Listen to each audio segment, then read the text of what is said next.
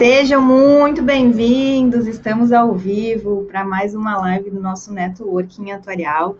Hoje eu estou aqui super bem acompanhada com o Dinarte Ferreira, com o Felipe Amado e com a Rafaela, temos mais uma convidada especial que foi teve convite hoje para estar tá conosco e vocês já vão entender o que, que aconteceu. Ou seja, a gente precisa estar tá integrando ao máximo. E o Dinarte falou sobre isso na outra live, então talvez não seja tanta surpresa.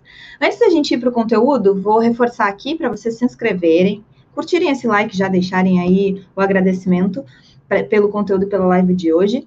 E o nosso networking atorial acontece todas as segundas-feiras, ao meio-dia, e todas as quartas-feiras, 18 horas na, da tarde, que a gente fala do nosso rap da quarta atorial. Vocês podem acessar o conteúdo, o material, os, todo, toda a produção exclusiva aqui de PDFs das lives, ou quando a gente cita algum artigo, a gente disponibiliza ele também no Telegram, o t.me barra podem usufruir também das caixinhas de pergunta lá no Instagram, quando tem alguma dúvida. O nosso propósito aqui é o compartilhado, é através desse nosso networking atuarial, ampliar as nossas possibilidades de entendimento do conteúdo atuarial, porque afinal de contas, às vezes a gente acaba se, de, de, eh, se determinando a estar próximo a um conteúdo mais específico, como previdência ou seguros, e fica um, um pouco mais distante dos conteúdos da, das atualizações em relação a nossas outras grandes áreas importantes da atuária. Então, aqui a gente consegue fazer essa troca e essa evolução de todos nós como seres sociais, seres humanos, com esse conhecimento de um conjunto de técnicas de ciência, de habilidades em gestão de risco. E essa habilidade de gestão de risco tem se revelado cada vez mais no ambiente que a gente vive é, de altos e baixos como essencial para solucionar problemas, para solucionar gargalos sociais, empresariais e tecnológicos através das nossas conexões que são criadas aqui. Para você que está chegando na live de hoje, em novembro a gente está fazendo esse, essa série de conteúdos Danilo e o Marcos falando sobre esses conceitos e trazendo a necessidade de, de, através das nossas instituições, através das empresas, através dos órgãos que a gente representa, através do nosso trabalho, através das nossas conexões, que a gente consiga entender que tem conteúdos que a gente pode trazer para dentro da caixa, ou inclusive a gente até pode é, estender conteúdos nossos em áreas afins. A gente falou também sobre predição de insolvência de seguradoras e a gente olhou demonstrativos financeiros é, junto com a Fabrícia. Essa live está incrível, então recomendo que vocês vejam ela. Assim como o Dinarte e o Felipe tiveram aqui falando sobre o atuário do IFRS 9, um dos padrões internacionais de contabilidade de, de, de, de demonstrativos financeiros, é o 9, que fala sobre as questões de ativos uh, que se referem a investimentos. E aí também a gente viu sobre todas as provisões, os formatos novos de provisões de créditos duvidosos. Então, vai lá, se você é atuário e não está por dentro do que, que significa o IFRS 9, vai lá e assiste essa live e que a gente pode sim e deve sim estar participando dessas implementações. Depois a gente falou sobre gerenciamento de risco em finanças, algoritmos de inteligência artificial, falou sobre a nova regulamentação aí que está em consulta pública do risco de liquidez, junto com o César, falou sobre aplicações de LGPD para entidade fechada de previdência complementar. A Sandra trouxe, assim, pontualmente é, explicações essenciais. A gente já vinha falando sobre LGPD em outras lives de forma conceitual, lá em março ainda, quando ela ainda não estava vigente, a gente fez uma live sobre, e agora a gente pôde já trazer a prática dela, dado que ela já está vigente. E nessa segunda, a gente teve a representação institucional em ambiente de regulação prudencial das seguradoras. O Gustavo e a Karine deram uma aula aqui, e ainda trouxeram essas questões de atuação em, em locais que,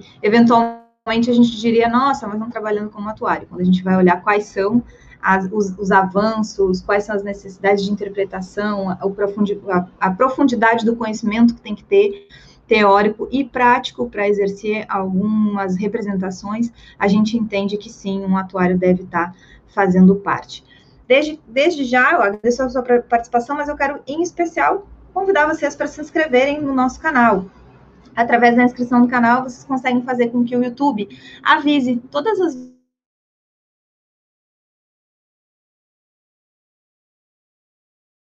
está aqui. Vamos lá, sem mais delongas, vou pedir para vocês se apresentarem. Dinarte já é da casa, já tem aí longa experiência, mas eu vou conversar, começar contigo. se apresenta, por favor. Legal. Bom, boa tarde a todos, boa tarde, Maris. Obrigado mais uma vez pelo convite. Né, eu acho que é, é, é, é bacana aí da sua parte. A gente viu os assuntos aí que você fez a retrospectiva, né? Aí, de repente, viu uns malucos aqui, de uns atuários, falar de uns assuntos totalmente diferentes, né? Então, agradeço pela, pela, pela coragem e insistência em, em trazer, mas estou brincando, obviamente, mas de acho que trazer essa oportunidade aí de estarmos aqui mais uma vez, né? Falando sobre um assunto tão diferente para o atuário. Bom, sou Dinarte, eu sou sócio atuarial da Deloitte, estou há 20 anos na companhia, sou é, administrador, contador e atuário de formação, né? E, e hoje nós, dentro da Deloitte, é, trabalho e atuo aí é, como atuário nos mais diferentes segmentos, né? Então, não só seguros, como previdência, como bancos e, e, e tudo mais. Então, esse é um pouquinho da minha carreira aí, da minha história. Chegando aqui, já dando boa noite, grande Dinarte, muito bom. Felipe, te apresenta para a gente, por favor. Legal, boa tarde pessoal, boa tarde a todos que estão nos acompanhando aí. É, primeiramente, gostaria novamente de agradecer a oportunidade de estar aqui presente para falar de mais um tema né, que a gente está trazendo para a nossa caixinha. Eu sou Felipe, eu sou, trabalho na Deloitte também, sou gerente sênior, uh, trabalho na companhia há 12 anos, sempre na área atuarial.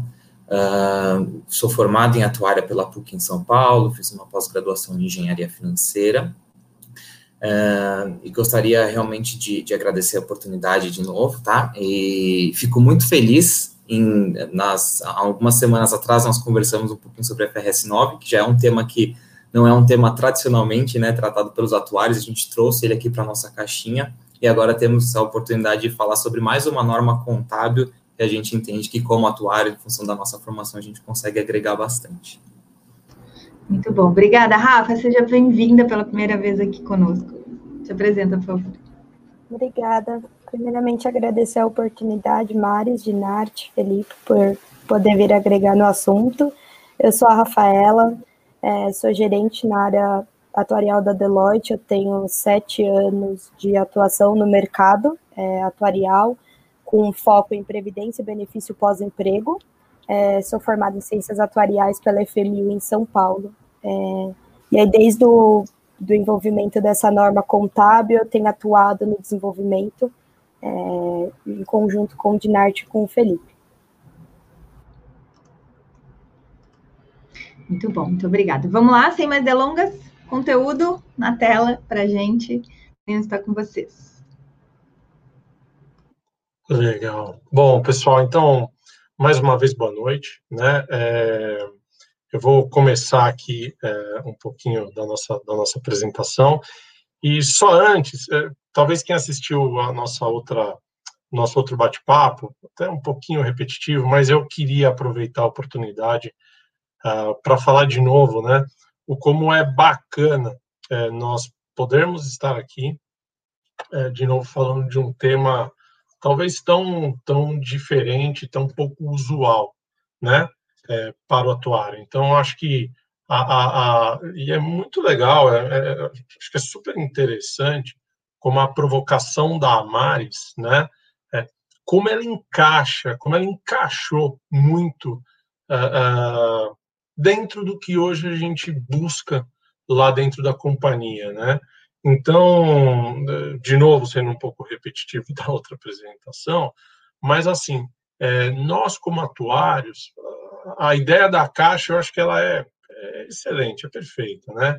Então, nós como atuários, é, e ainda mais, puxa, uma moçada, muita gente nova, com ideia nova, a Nath que está aí, eu acho super bacana, uma pessoa que, né, super desenrolada e traz um monte de assunto legal eu, eu acho que é muito bacana essa, essa iniciativa, essa nova, essa nova, esse novo approach, né, esse, esse novo sangue aí do, do, do, da turma atuarial, né, é, de poder estar tá, tá, tá falando assim, legal, eu como atuário, né, assim, o que mais que eu posso fazer, né, o que de diferente de tudo que a gente já faz a gente pode fazer.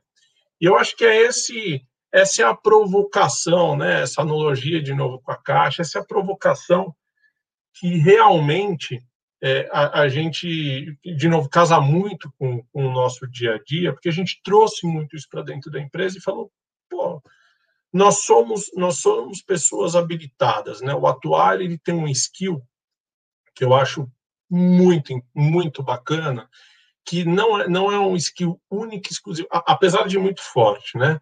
Mas não única e exclusivamente quantitativo, né? mas ele, ele, ele, é um, ele é um profissional que ele, ele sabe entender um negócio, ele sabe analisar o um negócio. A gente não pode ser o técnico só pelo técnico olhar um algoritmo, olhar uma formulação, sem entender se aquilo reflete a realidade. E eu acho que o atuário, ele de certa forma, ele, ele, ele engloba muito essa, essa, essa capacidade, né? Então, eu acho super pertinente a, a provocação, né, que, que a boa provocação é que, que a Maris faz, e, e assim, de novo, acho que estendo esse convite para todos nós, né, para que a gente faça isso, gente. Eu acho que fortalecer a, a, a profissão, a, mostrar a nossa capacidade, a gente faz dessa forma. Tem que ser usado, né? Ousadia não quer dizer loucura, nunca. A gente né, temos que fazer tudo com muita parcimônia, muito cuidado, não é loucura, mas a gente tem que ser ousado, porque a gente é capaz. O atuário, ele é um, um, um de novo, é um profissional ah, com, com, com, muitas qualidades. Eu acho que às vezes a gente é, a gente é que nem aquele, né, um, um animal que é muito forte é, mas às vezes não, não tem nem noção da força que ele tem. Né? Então, ah, quero aqui, é, de novo, parabenizar a Maris, acho que por essa provocação, de novo a Nath, que eu já tive a oportunidade de estar com ela. Eu acho que vocês estão, estão, estão fazendo um trabalho muito bacana é, para o mercado, né? e que a gente seja cada vez mais conhecido. Né? Uh, uh, os temas de FRS, e de novo a gente está trazendo mais um tema de FRS, eles têm, de certa forma, escancarado isso.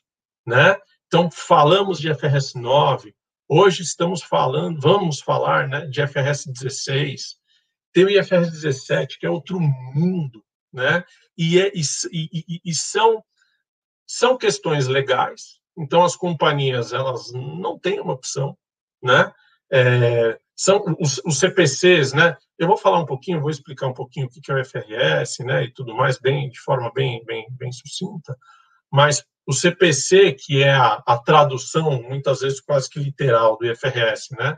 Ele traz esse requerimento legal para o mercado, né, para o Brasil, né? As empresas que reportam para fora têm que atender IFRS. Então, assim, é algo que não, não é nem muitas vezes opcional, né? É, dessa forma, eu acho que nós, como atuários, a gente tem que enxergar essas possibilidades, essas oportunidades. E tem uma outra coisa que a Maris fala que eu acho que é muito interessante também, é o seguinte, o quanto o atuário, né, estando à frente desses assuntos, o quanto ele pode mitigar risco. Não é só a gente ampliar a, a, a nossa, a nossa participação, a nossa atuação, né? mas também puxa, puxa, quanta gente profissional bom tem aí no mercado, quanto essas pessoas conseguem produzir e colaborar para que o mercado seja mais eficiente, é, é, mais, vamos dizer, mais, não, arrojado, mas, sabe, mais, mais, mais dinâmico, né? Então, eu, eu acho que o atuário, ele, de novo, ele, é, a minha, de novo, atuária é a minha terceira formação, e, então tenho muito essa visão de como, como, como a gente tem uma, né, uma, uma um, um skill muito completo, né? Então, só parabenizar aí de novo é, é, e, e, mais uma vez, agradecer por, por a gente poder estar aqui falando desse assunto aí tão, tão diferente, né?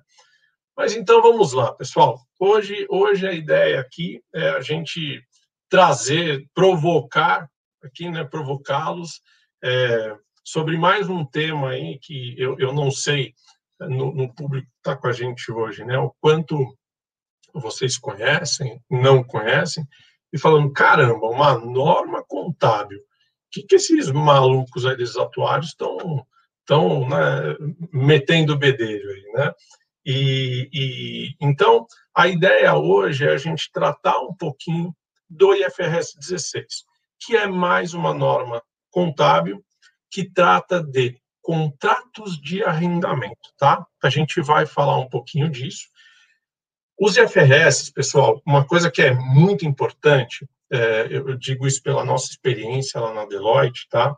Os IFRS são, são, de novo, normas contábeis, mas que são normas muitas vezes multidisciplinares, tá? Então, é importante que a gente tenha isso em mente, porque eu, quando vou fazer um trabalho é, específico para alguma norma, contábil, IFRS 9, 16, 17, eu, como atuário, também nunca estou sozinho, tá? A gente sempre, sempre tem um contador com a gente, obviamente, né? E muitas vezes uma, uma equipe, um time de TI, tá? É, é, geralmente esse, esse trio, ele anda muito junto quando a gente está tratando dessas novas normas, tá? Então, assim, e o IFRS 16, ele não é diferente, né? Por que eu digo isso? Porque é, a, a gente tem no IFRS 16 a, assuntos onde nós, como atuários, vamos poder contribuir mais ou menos, tá bom? É importante que a gente tenha isso em mente. Então, a ideia hoje aqui é a gente dar, fazer uma explanação, né? É, é, explicar um pouquinho do que é essa norma, e aí a gente vai focar bastante é, num tema que é o tema onde nós, como atuários, temos participado muito de perto. Vocês vão ver que vocês vão ver que são temas que eles não necessariamente é, requerem um skill único exclusivamente atuarial, mas é, eles precisam de que a gente entenda, tenha uma noção, por exemplo, do mercado financeiro, é, é, conceitos básicos aos IFRS, tá? Quando, quando vocês começarem a estudar, pessoal, se é que já não estudam, né? essas normas internacionais, vocês vão ver que tem pilares nessas normas que são muito similares, tá? Então, um exemplo, to, todos os IFRS, eles vão trazer a, a, necessidade, né, por exemplo, de você agrupar riscos similares, né? Isso é um, é um pilar que quase permeia todos os IFRS. No 16 não é diferente, tá? É, vão trazer conceitos como a, a, a, por exemplo, segregação de componentes. Então, quando você fala do, do, do 16, quando você fala de segregação de componente, às vezes no mesmo contrato, você tem componentes de arrendamento e componentes não de arrendamento. No 17 é muito parecido, né? No 9 você tem situações similares. Então é interessante que essas normas, né, elas elas se elas se entrelaçam, elas se confundem aí em alguns, alguns aspectos, uh, uh, alguns parâmetros similares, tá bom? Então, uh, continuando, primeiro, falando, vou, vou, de novo voltar um pouquinho aqui falando, o que é o IFRS, né? As, as normas eh, né, de IFRS são normas internacionais de padronização contábil, tá?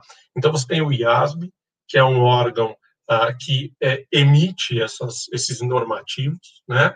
E, e, o objetivo principal, não quero aqui, tá, pessoal, ficar com um papo de contabilidade, não é isso, mas é só para dar um, talvez um, um background aí.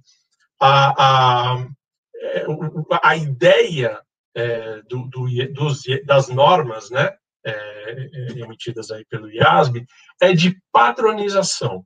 Ou seja, é que você consiga, é, você como usuário da informação, sendo um investidor, sendo um regulador, sendo um, um, um, o governo como tributário, né, do, do, lado tributário, é, você tenha um padrão nessa, nessas normas. Então, a, a, as normas de FRS elas vêm com esse intuito, com esse objetivo, né, de padronizar os temas. Então, ou seja, eu vou conseguir comparar, por exemplo, uma empresa falando de FRS 16, né? Uma empresa aérea no Brasil, eu consigo ter uma base comparativa do balanço dela com uma empresa aérea nos Estados Unidos, é, na Europa ou em qualquer lugar do mundo. Então, a gente, a gente traz é, é, é, é os, os, balanços, né, eles ficam similares, os gaps contábeis, eles ficam similares através do atendimento do IFRS, tá? Então, isso é o IFRS. O que é o IFRS 16? O 16, como eu já falei, ele trata de contratos de arrendamento. É o leasing, né? É o que a gente conhece como leasing é, ou arrendamento mercantil, né? Então, IFRS, IFRS 16. E agora, o que é o leasing? Deixa eu só passar aqui antes para a gente avançar no slide, mas só passar um pouquinho qual vai ser nossa agenda. Então, a gente vai falar um pouquinho dessa visão geral, né? A gente vai falar quais são os contratos que potencialmente estão no escopo do IFRS 16, uh, os principais impactos e desafios, né, pro, pro, principalmente para o arrendatário, que é quem contrata, quem faz o contrato de leasing, né? Alguns elementos-chave, então, assim, essa norma. Quais são os elementos, talvez, mais desafiadores aí que a gente tem nessa norma, né? A determinação dessa, da taxa de desconto, e aqui é o ponto onde é, a nossa participação ela é mais forte, tá? Vocês vão ver, a gente vai contar um pouquinho para vocês do que é essa taxa de desconto, tá bom? Algumas isenções, então, qualquer norma que vem, ela traz isenções para facilidade da sua adoção, né? É, a gente chama isso de expediente prático, né? E um pouquinho de transição de, de, todos esses assuntos, a gente vai tentar, tentar ser bem dinâmico na taxa de desconto, é onde a gente vai investir um pouquinho mais de tempo, tá? Para tentar explanar um pouco aí como é que nós, como atuários, conseguimos é, é, é, é atuar nesse, nesse segmento. Então, pode passar por gentileza. Então, aqui, de novo, né? Estava é, comentando um pouco do, do, do IFRS 16, o que é o IFRS 16, ele vem para substituir uma norma é, anterior, que é o IAS 17, né? E o que, que acontecia, tá, pessoal? Por que, que surge o, o, IFRS 16? O que acontecia muito nas companhias é que muitos tipos diferentes de contrato, eles sequer eram contabilizados. Então, pensa assim, e aí eu vou puxar o gancho para explicar o que, que é um contrato de arrendamento mercantil, né? Como paralelo, um contrato de arrendamento mercantil leasing, a gente pode pensar num contrato de aluguel, tá bom? Então, você tem um ativo objeto, que é um ativo qual você está alugando. Vamos pensar no aluguel de uma loja no shopping, tá? Você tem um ativo objeto, você está alugando aquela, aquela loja no shopping, e aquela loja, você, como é, arrendatário, o arrendador é o proprietário da loja, quem está te fornecendo aquele bem, e o arrendatário é quem está fazendo esse, esse aluguel, né? Então, a, a, a ideia é, do, do, do, contrato de leasing é exatamente muito similar a uma estrutura de, de um contrato de aluguel, como, a, como a, talvez uma pequena. Eu estou simplificando, tá, gente? Não é só isso, obviamente, mas talvez com uma pequena diferença essencial aí. O contrato de arrendamento, você, quando chegar a um determinado prazo depois de você pagar esses aluguéis né, por um determinado tempo, você ganha uma opção de comprar ou não aquele bem. Então, pense o seguinte: aluguei lá minha loja de shopping, fiz um contrato de aluguel por cinco anos. Quando eu chegar no final desses cinco anos, de novo, pessoal, estou simplificando bastante, mas é só para dar a, a, a, ideia, tá? Quando eu chegar no final desses cinco anos, o que, que acontece? Eu, como arrendatário, tenho a opção de comprar ou não aquela loja. No fim do dia, é isso tá bom? Isso é a diferença essencial entre um contrato de aluguel normal e um contrato é, de leasing, né? É, só que, só que essa definição, ela, como o IFRS 16, ela foi um pouco expandida, né? Então, na verdade, é, o IFRS 16 ele traz o conceito de, é, é, de controle sobre aquele ativo. Não é só a questão é, é, do, do, do aluguel, de você poder ter ou não aquele bem, mas de controle principalmente. Os detalhes, para quem quiser estudar um pouco o tema e, e se aprofundar um pouco mais nisso, é, leiam o IFRS 16, o CPC 06. Tá? O CPC 06 é a norma equivalente ao IFRS 16, é, mas emitida é, localmente, né? E a, a, o IFRIC 4. O IFRIC, o IFRIC 4 ele traz muito bem essa definição né, do conceito de, de, de, de controle do, desse ativo objeto, né? Então, a, da, o, o que, que acontecia muito, que era o começo da minha fala? Quando você, quando as empresas, quando eu tinha, por exemplo, um contrato de aluguel, o que, que eu, eu registrava no meu balanço patrimonial? Eu simplesmente estava jogando no meu resultado, lá na minha DRE, né, os valores ali de aluguel a, a, do mês a mês.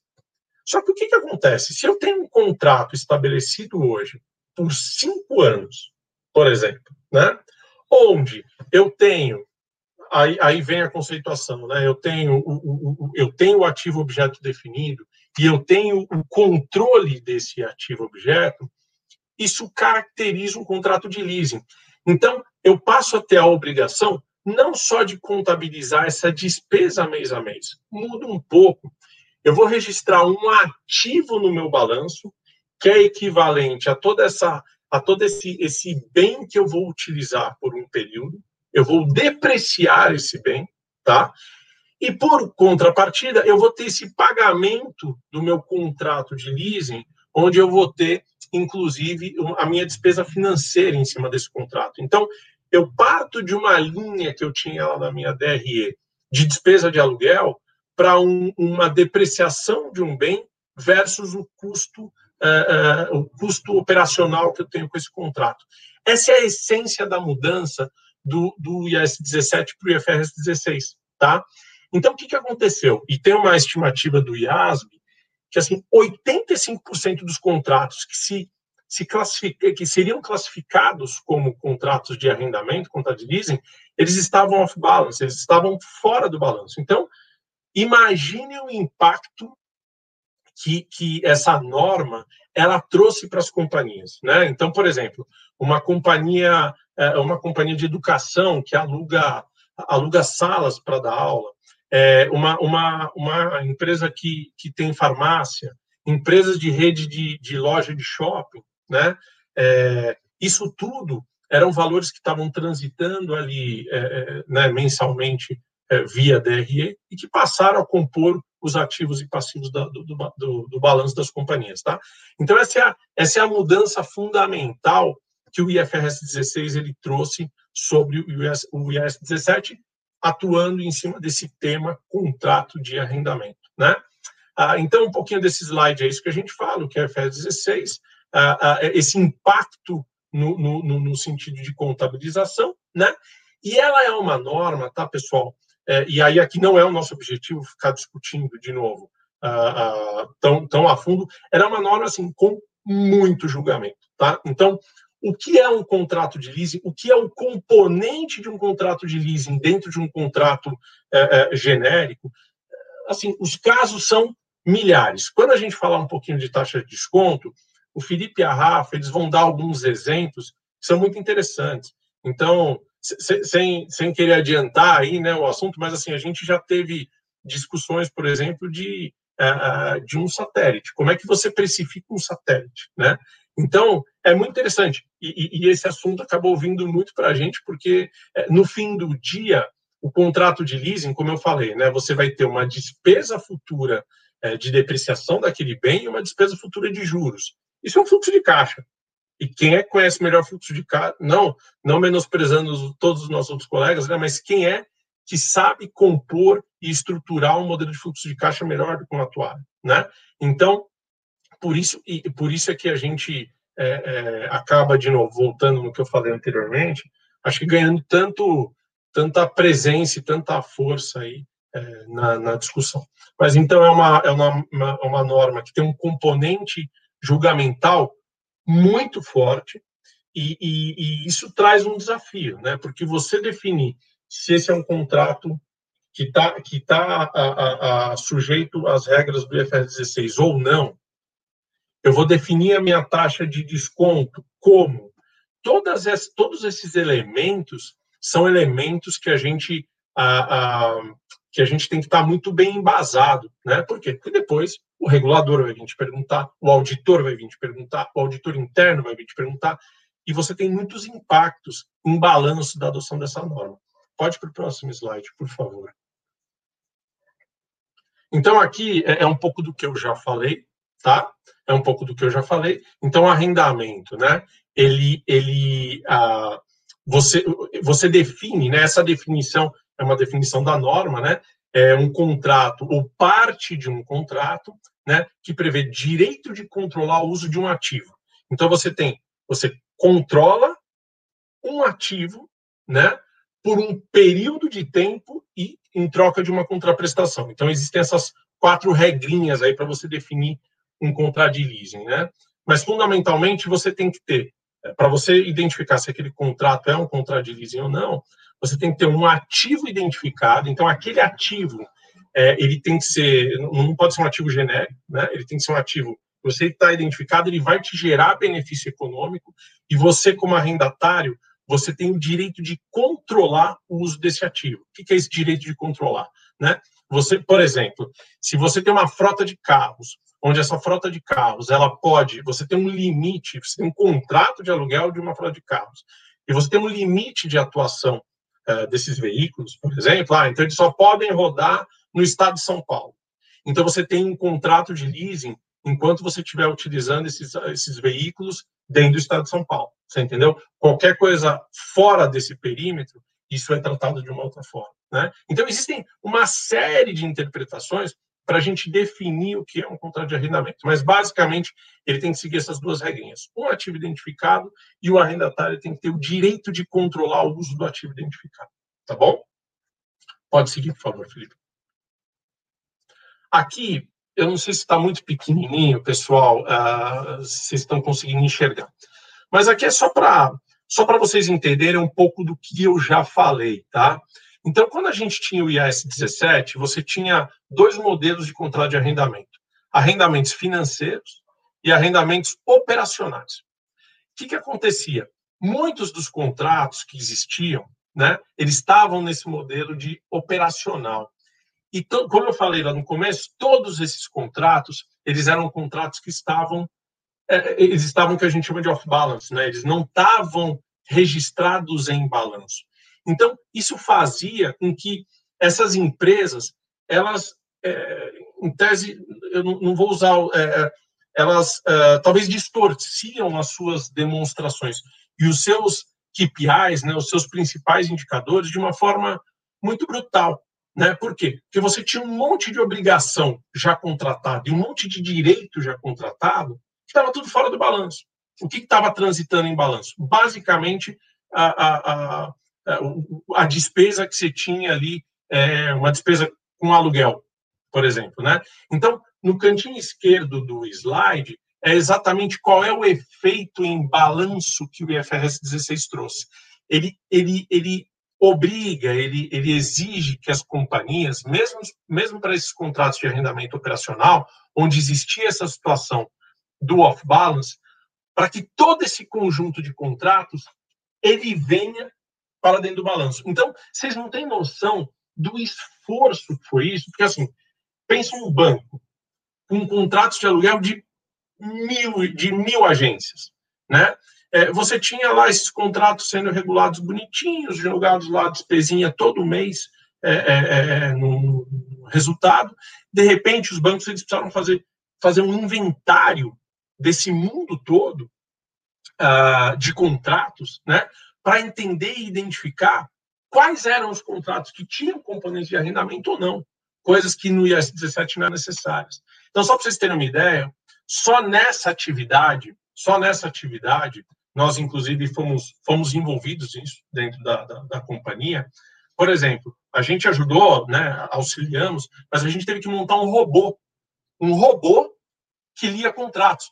Porque era um volume tão grande, era tão grande, e pensa que você ia colocar uma pessoa lendo mil contratos para identificar os componentes lá de, de arrendamento, quais eram os componentes, qual era a taxa, qual era o fluxo.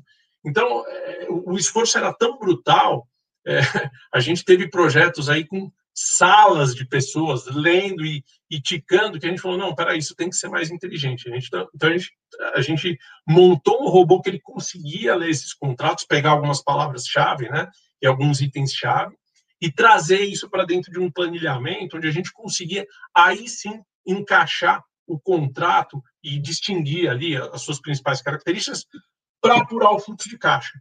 Né? Então, para a gente desenhar delinear esse fluxo de caixa e compor esses saldos né, de ativo e passivo. Então, o bloquinho da esquerda ele mostra um pouco isso, ele mostra essa mudança de S17 é, é, para o IFRS é, 16, onde a gente trouxe esse impacto para o balanço, e no resultado a mesma coisa, porque você tira uma despesa que era, era um, um conceito de um custo operacional, né, e você joga isso para uma despesa com depreciação e de juros.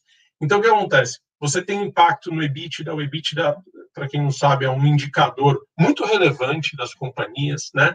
Você tem a, a, a impacto no, no, nos covenants, covenants são, são indicadores atrelados a, a, a, a, financiamentos, né? Que se você de repente bater alguns alguns limites ali, você tem que realizar alguns contratos financeiros. Então, o impacto no balanço das companhias foi foi gigantesco, né? Foi muito grande. Então, é, é tal é a relevância. E aí, gente, quando a gente está falando de companhia, todas, inclusive as seguradoras, tá? É, mas bancos, indústria, serviço, todas as companhias, é, é elas, elas tiveram que lidar de forma mais ou menos é, é, é, complexa aí com esse tema, né?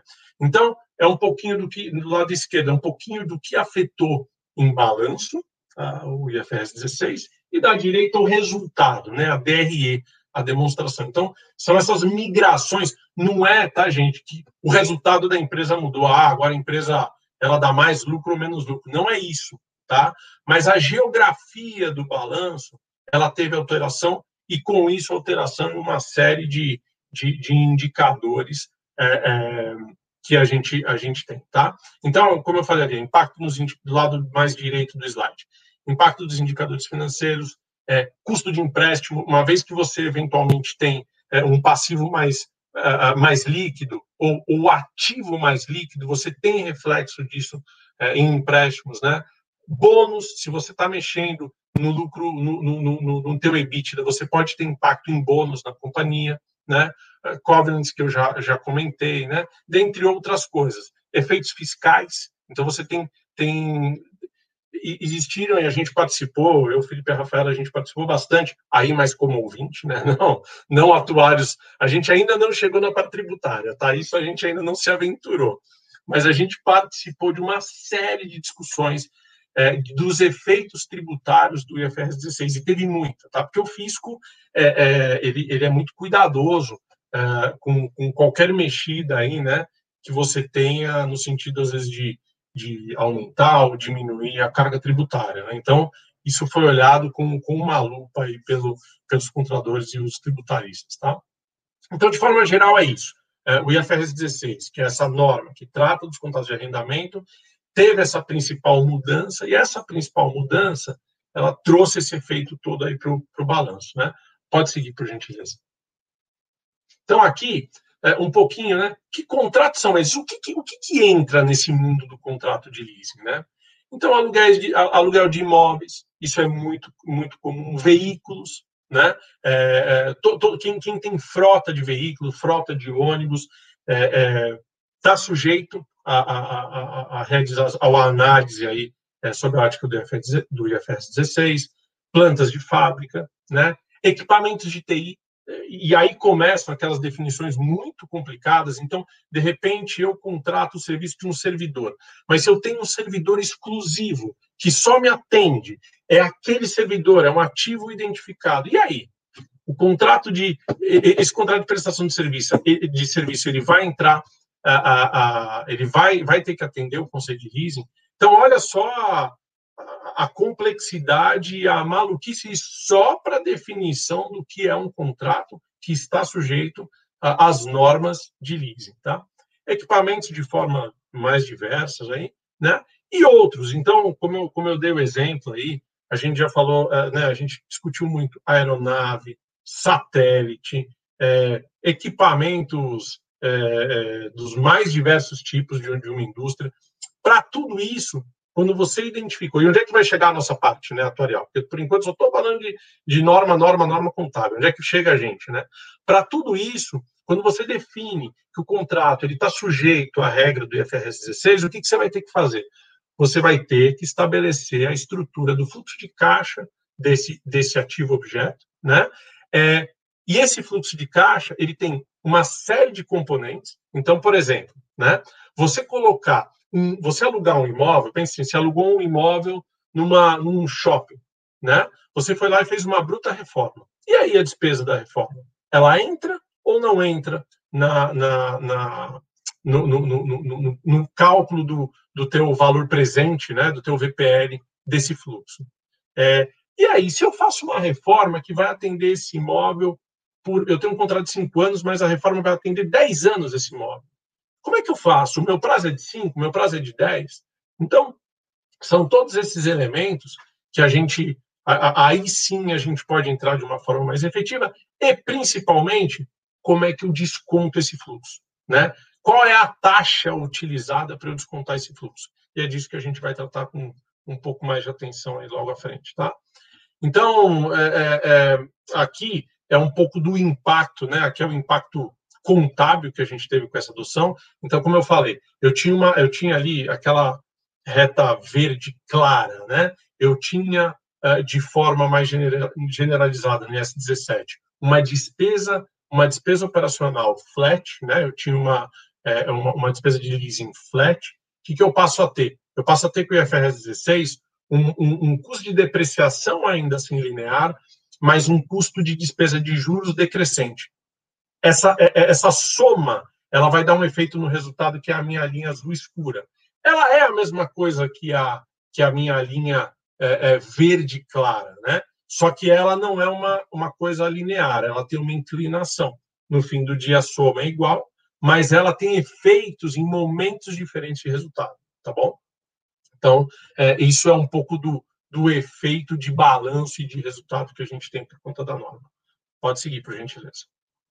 Aqui, né, quais os principais impactos? Então, um pouco eu já falei, mas externos, né? Reguladores, bancos e agências de rating. Então, se eu tenho impacto no meu balanço, eu tenho impacto na, nas minhas agências de rating. Os investidores, o investidor ele tinha que despender muito esforço analisando aqueles contratos que eu estava comentando que estavam todos é, off-book, né? Então, a, a, a, norma, ela traz esclarecimento e ajuda aí é, para esses investidores eles poderem analisar o balanço das companhias de forma mais, mais precisa, né?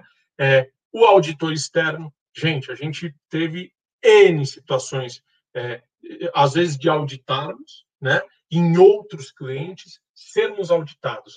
É um assunto, como, como a gente falou lá, que é, um, é uma norma que ela está muito sujeita à interpretação, né? Então é um assunto muito complexo de ser discutido com o auditor, porque, tem, por exemplo, para vocês terem uma ideia, em, em companhia aérea, o efeito, é, o efeito da pandemia, agora o Felipe depois vai falar um pouquinho disso, mas o efeito da pandemia foi foi tremendo no balanço das companhias, né? E aí você você discutir o momento de pandemia com o auditor para ele se para ele se sentir confortável, né? E a hora que eu, eu tenho, né, em situações, eu tenho também o chapéu é, é, de auditor, é muito difícil, é, é muito difícil, é uma, é uma situação muito complexa de você equalizar ali dentro, né? Então, a, a, por isso que esse tema ele é, ele é tão caro aí para esses players, né? E, e, e no, no, no, contexto interno, né? Então, time de orçamento, o time, o time, o, o jurídico, como eu falei, a questão a, a questão do, do, do da, da, condução, né? a leitura e interpretação daquele monte de contratos. Né? Então, a gente teve aí uma participação super forte do, dos times de legal, né? a própria contabilidade, é, TI e auditoria interna, porque no fim do dia, gente, o, o, o, que, isso, o que isso moveu também de, de eh, as companhias buscando softwares que pudessem controlar de forma eh, mais precisa esses contratos foi tremendo. Isso deu um, um, um, uma, uma bruta mexida no mercado, de novo, das empresas indo atrás de um programa que pudesse controlar o contrato de leasing. Né? E as grandes, as grandes fabricantes de software aí, é, todos fizeram o seu, a sua lição de casa, é, desenvolveram seus módulos para controle. Então, você vê que é uma norma, de novo, né, que ele, ele reflete é, é, uma série de frentes. Então, não só contábil, mas de controle interno, de TI, até o atuário, né? Tá bom? Pode seguir, por gentileza. Pode, pode para o próximo, por favor. Obrigado. Aqui, só bem rapidamente, né, na norma, quais, quais são, talvez, se a gente pudesse elencar, né, quais são os grandes desafios da norma? Quais são os grandes desafios do IFRS 16? Talvez os temas mais complexos, né? Então, uh, primeiro, prazo. Eu já falei um pouco. Como é que você define prazo de um contrato de leasing?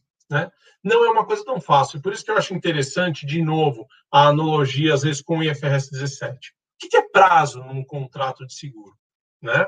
Eu, tenho, eu tenho, por exemplo, contratos onde eu, seguradora, eu não consigo, de forma unilateral, cancelar aquele contrato. O que, que isso me acarreta? Me acarreta num boundary, por exemplo, um contrato de seguro vitalício. Né? O IFRS 16, ele tem essa mesma essência.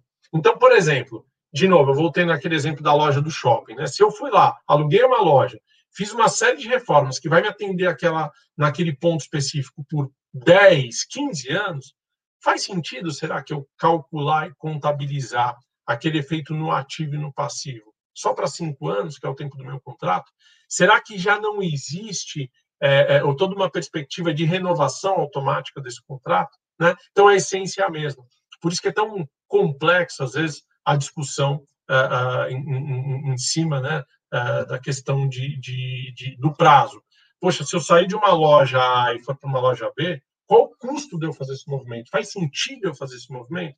Não. Então, não faz sentido, às vezes, eu estimar uma permanência naquele lugar só de cinco anos. Né? Então, tem que é, analisar todos esses conceitos. Tá? Taxa de desconto, eu não vou tratar muito agora, porque é o que a gente vai entrar mais a fundo no próximo slide. Tá? É, mas esse é um ponto, talvez, um dos mais delicados. Todo mundo, ou acredito que quase todo mundo aqui, como atuário, sabe qual é o efeito de, uma, de um aumento ou uma redução de taxa de desconto dentro de um fluxo de caixa. Né? É, a gente está falando aqui de fluxos de caixa, às vezes, de 5, 10 anos, às vezes nem tão longos quanto a gente vê em algumas situações para a vida, por exemplo. Né? Então, vocês sabem, vocês entendem bem qual é o efeito da taxa de desconto em cima de um fluxo desse? E essa taxa é que é o grande é, é, é, é o grande X aí da questão que principalmente nós como atuários entramos no, no, no auxílio, né, é, da construção dessa taxa, tá? Mas vou deixar isso um pouquinho um pouquinho para frente. É, custos, né? Custos. Então já falei um pouquinho disso também. É, se eu tenho se eu tenho custos para colocação daquele bem é, em funcionamento, aquele ativo objeto né, em funcionamento, como é que eu trato esses custos dentro dessa minha, dessa minha própria apropriação do fluxo de caixa? Né? O que, que entra? O que, que não entra? Uma comissão, por exemplo, de um, de, um, de, um, de um vendedor que me ajudou a fazer aquele negócio, isso vai compor? Não vai compor? Né?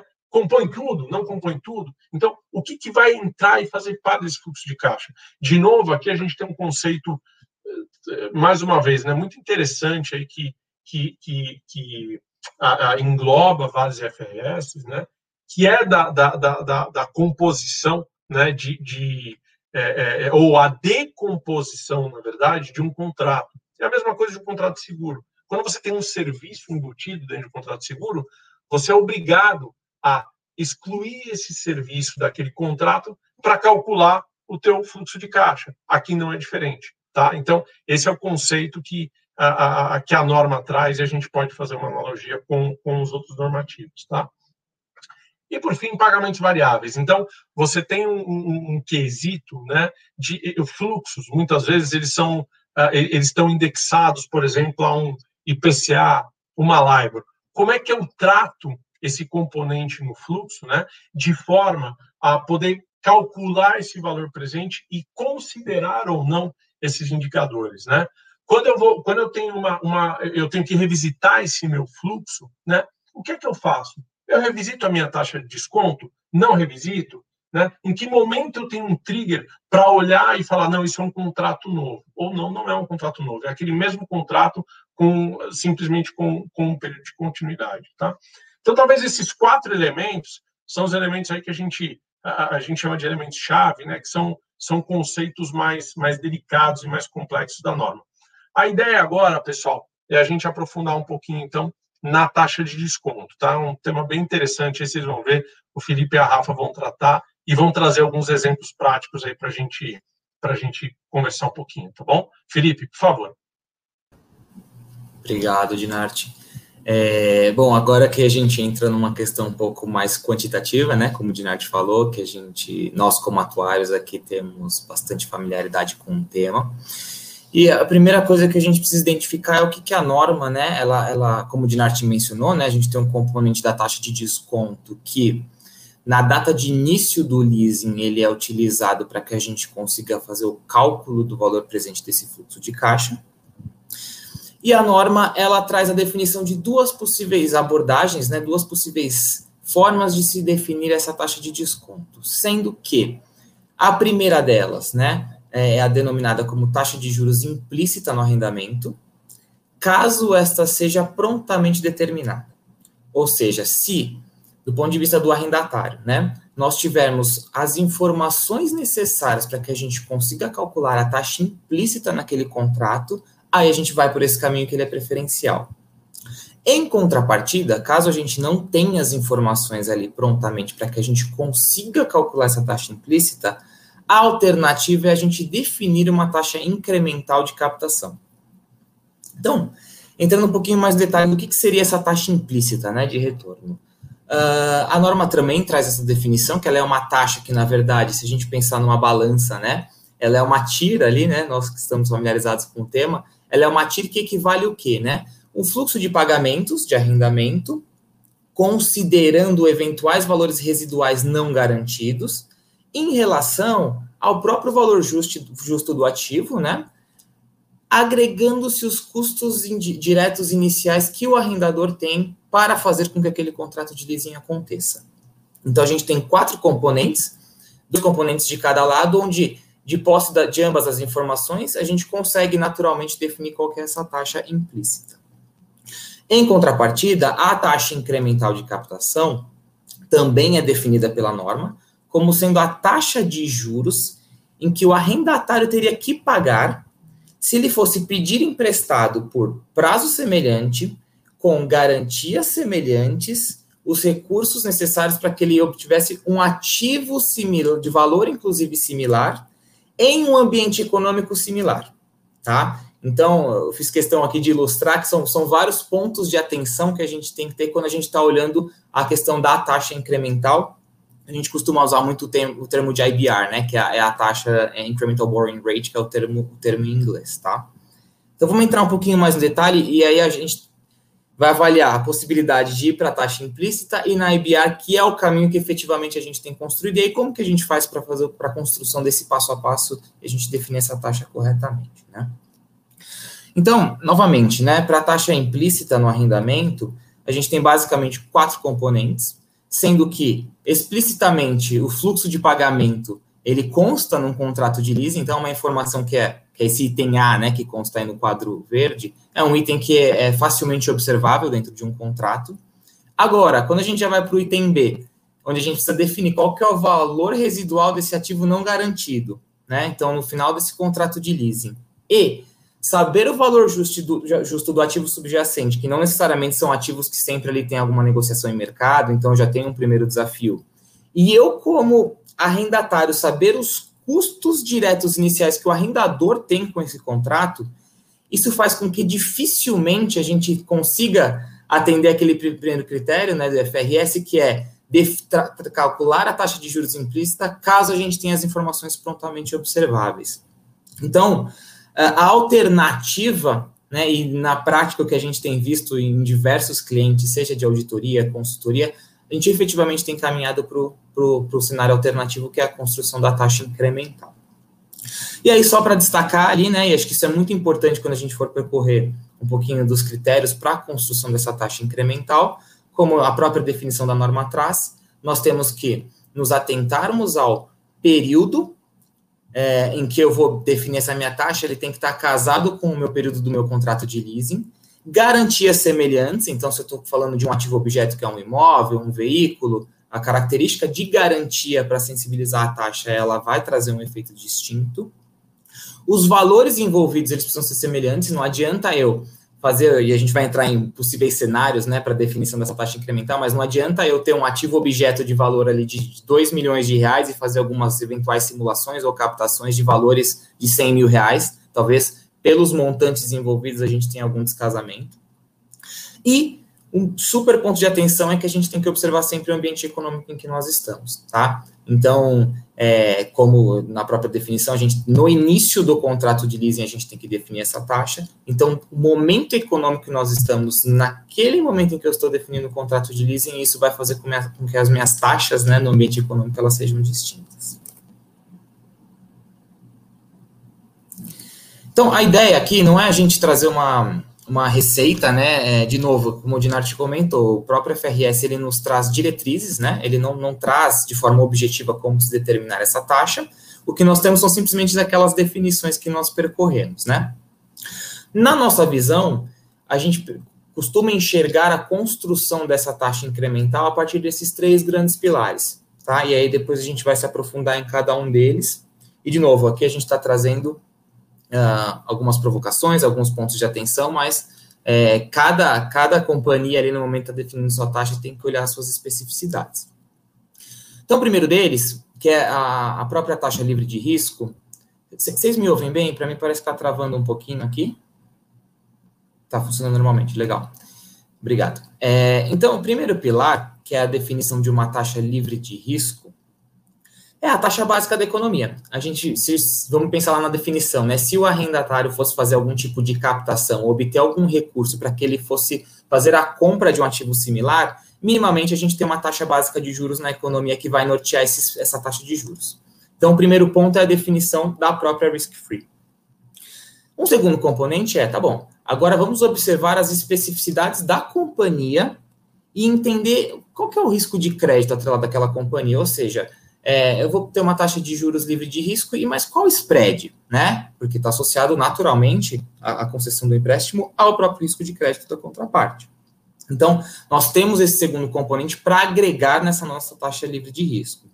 E, por fim, é, se a companhia fosse fazer algum tipo de captação sem considerar alguma garantia intrínseca, essa taxa tende a ser maior. Agora, à medida em que eu tenho um ativo for objeto no meu contrato de leasing, naturalmente eu tenho um componente de desagravo, às vezes ele pode ser maior ou menor, dependendo de qual ativo objeto eu estou falando, mas que ele vai desagravar né, essa composição da minha risk-free mais o spread, e aí eu tenho um ajuste em função de uma própria garantia do ativo objeto. A gente vai entrar em cada um desses componentes, acho que vai ficar um pouquinho mais clara a ideia da construção dessa taxa incremental. Então, primeiro ponto em relação à taxa livre de risco, é, de novo, aqui a ideia não é trazer uma receita, tá? Mas a gente está, pela nossa experiência, a gente está trazendo é, algumas lições aprendidas, né? E como a gente lembra lá na definição da, da IBR, a gente tem que sempre se atentar aos prazos, né? A gente precisa definir uma taxa que seja compatível ao prazo do contrato de leasing. Então, nesse sentido, uh, o que a gente tem visto, feito muito na prática é por que não utilizar uma curva de DI futuro, né?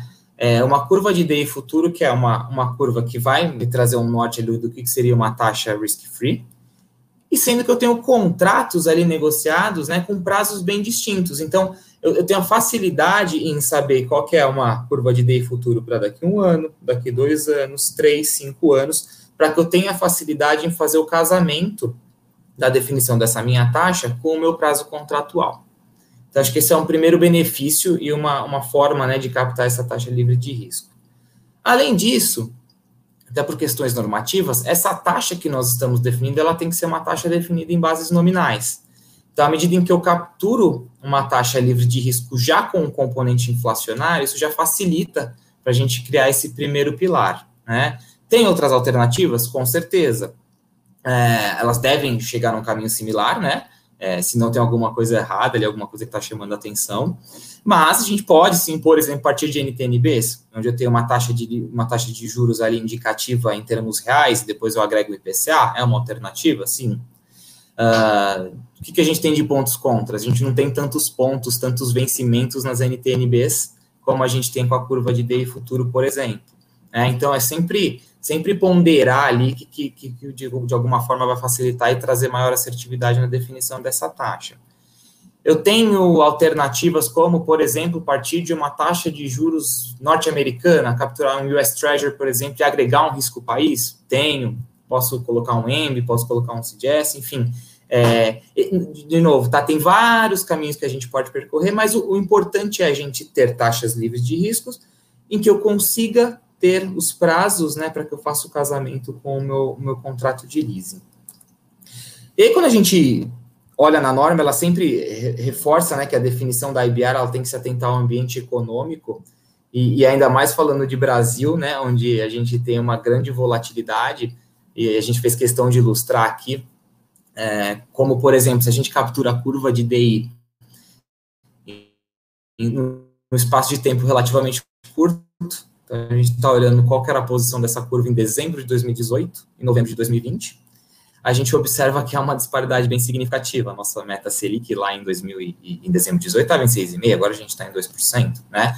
É, então, é muito importante que, é, quando da construção dessas taxas, esse ambiente econômico ele seja observado no momento correto.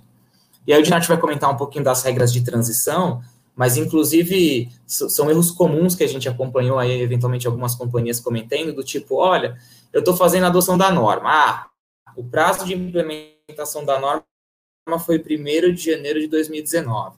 Ela vai definir essa IBR, ela está tá fazendo esse processo agora, no final de 2019, começo de 2020. E aí ela captura um cenário econômico atual. Como a gente está vendo aí, pode trazer um impacto bem significativo na construção dessa taxa. Então, fica aí o primeiro ponto de atenção, tá?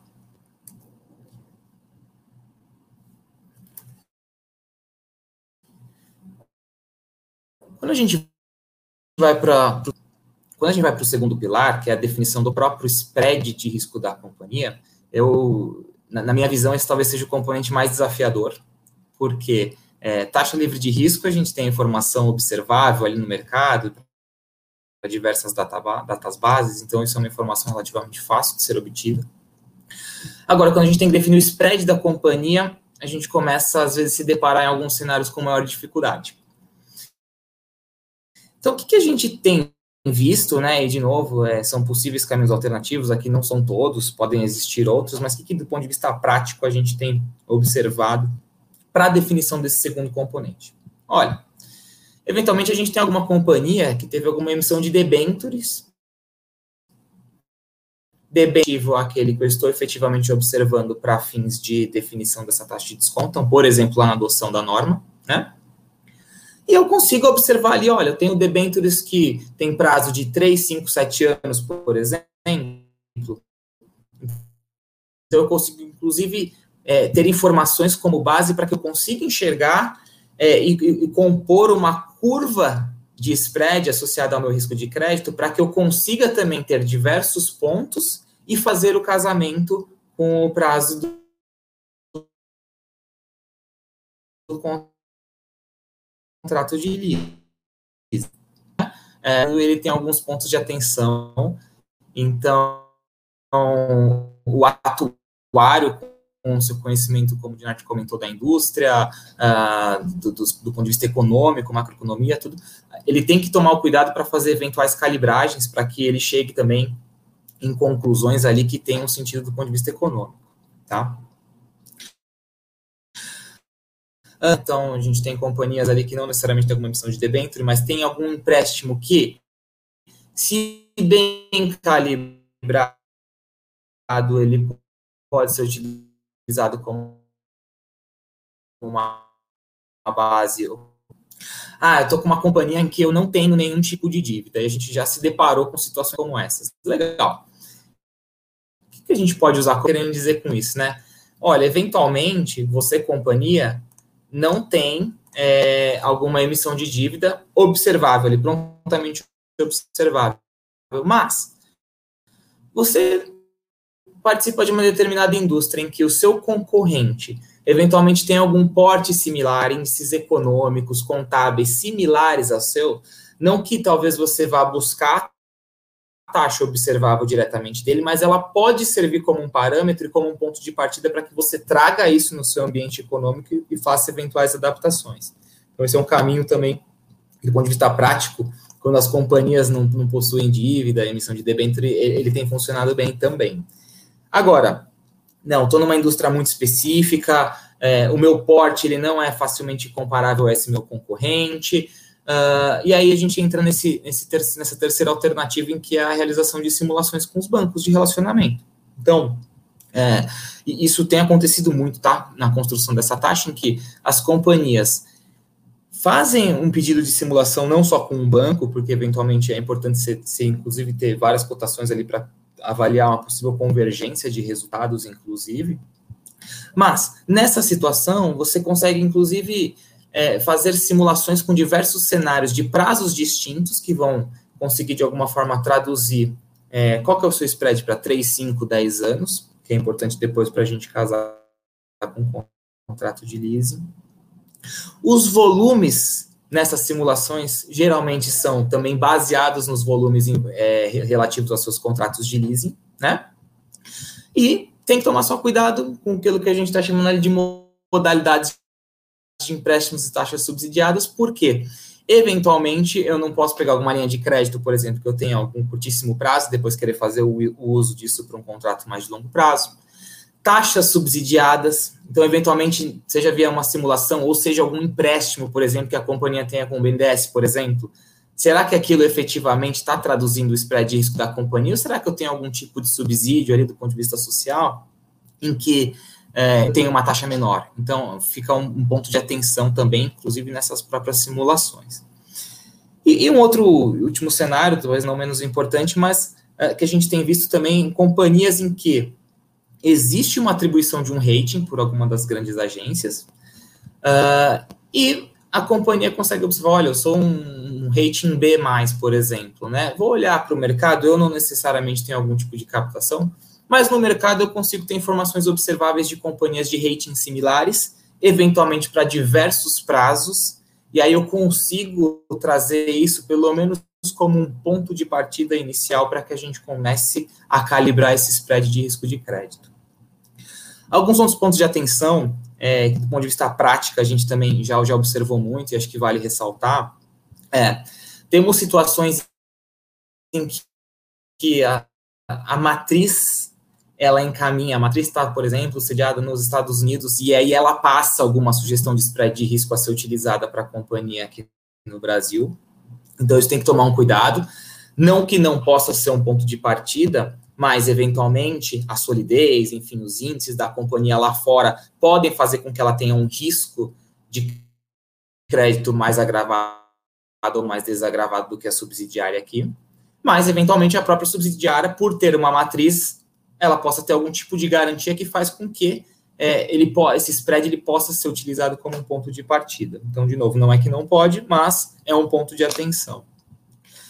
E aí, por último, uh, uma outra questão que nós vimos também, principalmente no começo, né, muitas companhias é, sugerindo o uso do WOC, né, do, do, do, Weighted Average Cost of Capital, com, com o objetivo de falar, olha, eu já sei qual é o meu custo de capital envolvido, eu consigo ali enxergar quanto que eu tenho de, de spread, né, acima ali de uma risk-free, só que o WOC, na verdade, ele é resultado de uma ponderação de capital próprio e capital de terceiros, né, é, aqui, nesse conceito da taxa, a gente não deve utilizar a questão de capital próprio. Né? Então, tem que ser uma. De novo, se a gente volta na definição, qual seria a taxa, né, caso a companhia fosse solicitar um empréstimo em condições similares, etc. Todos aqueles componentes que nós falamos.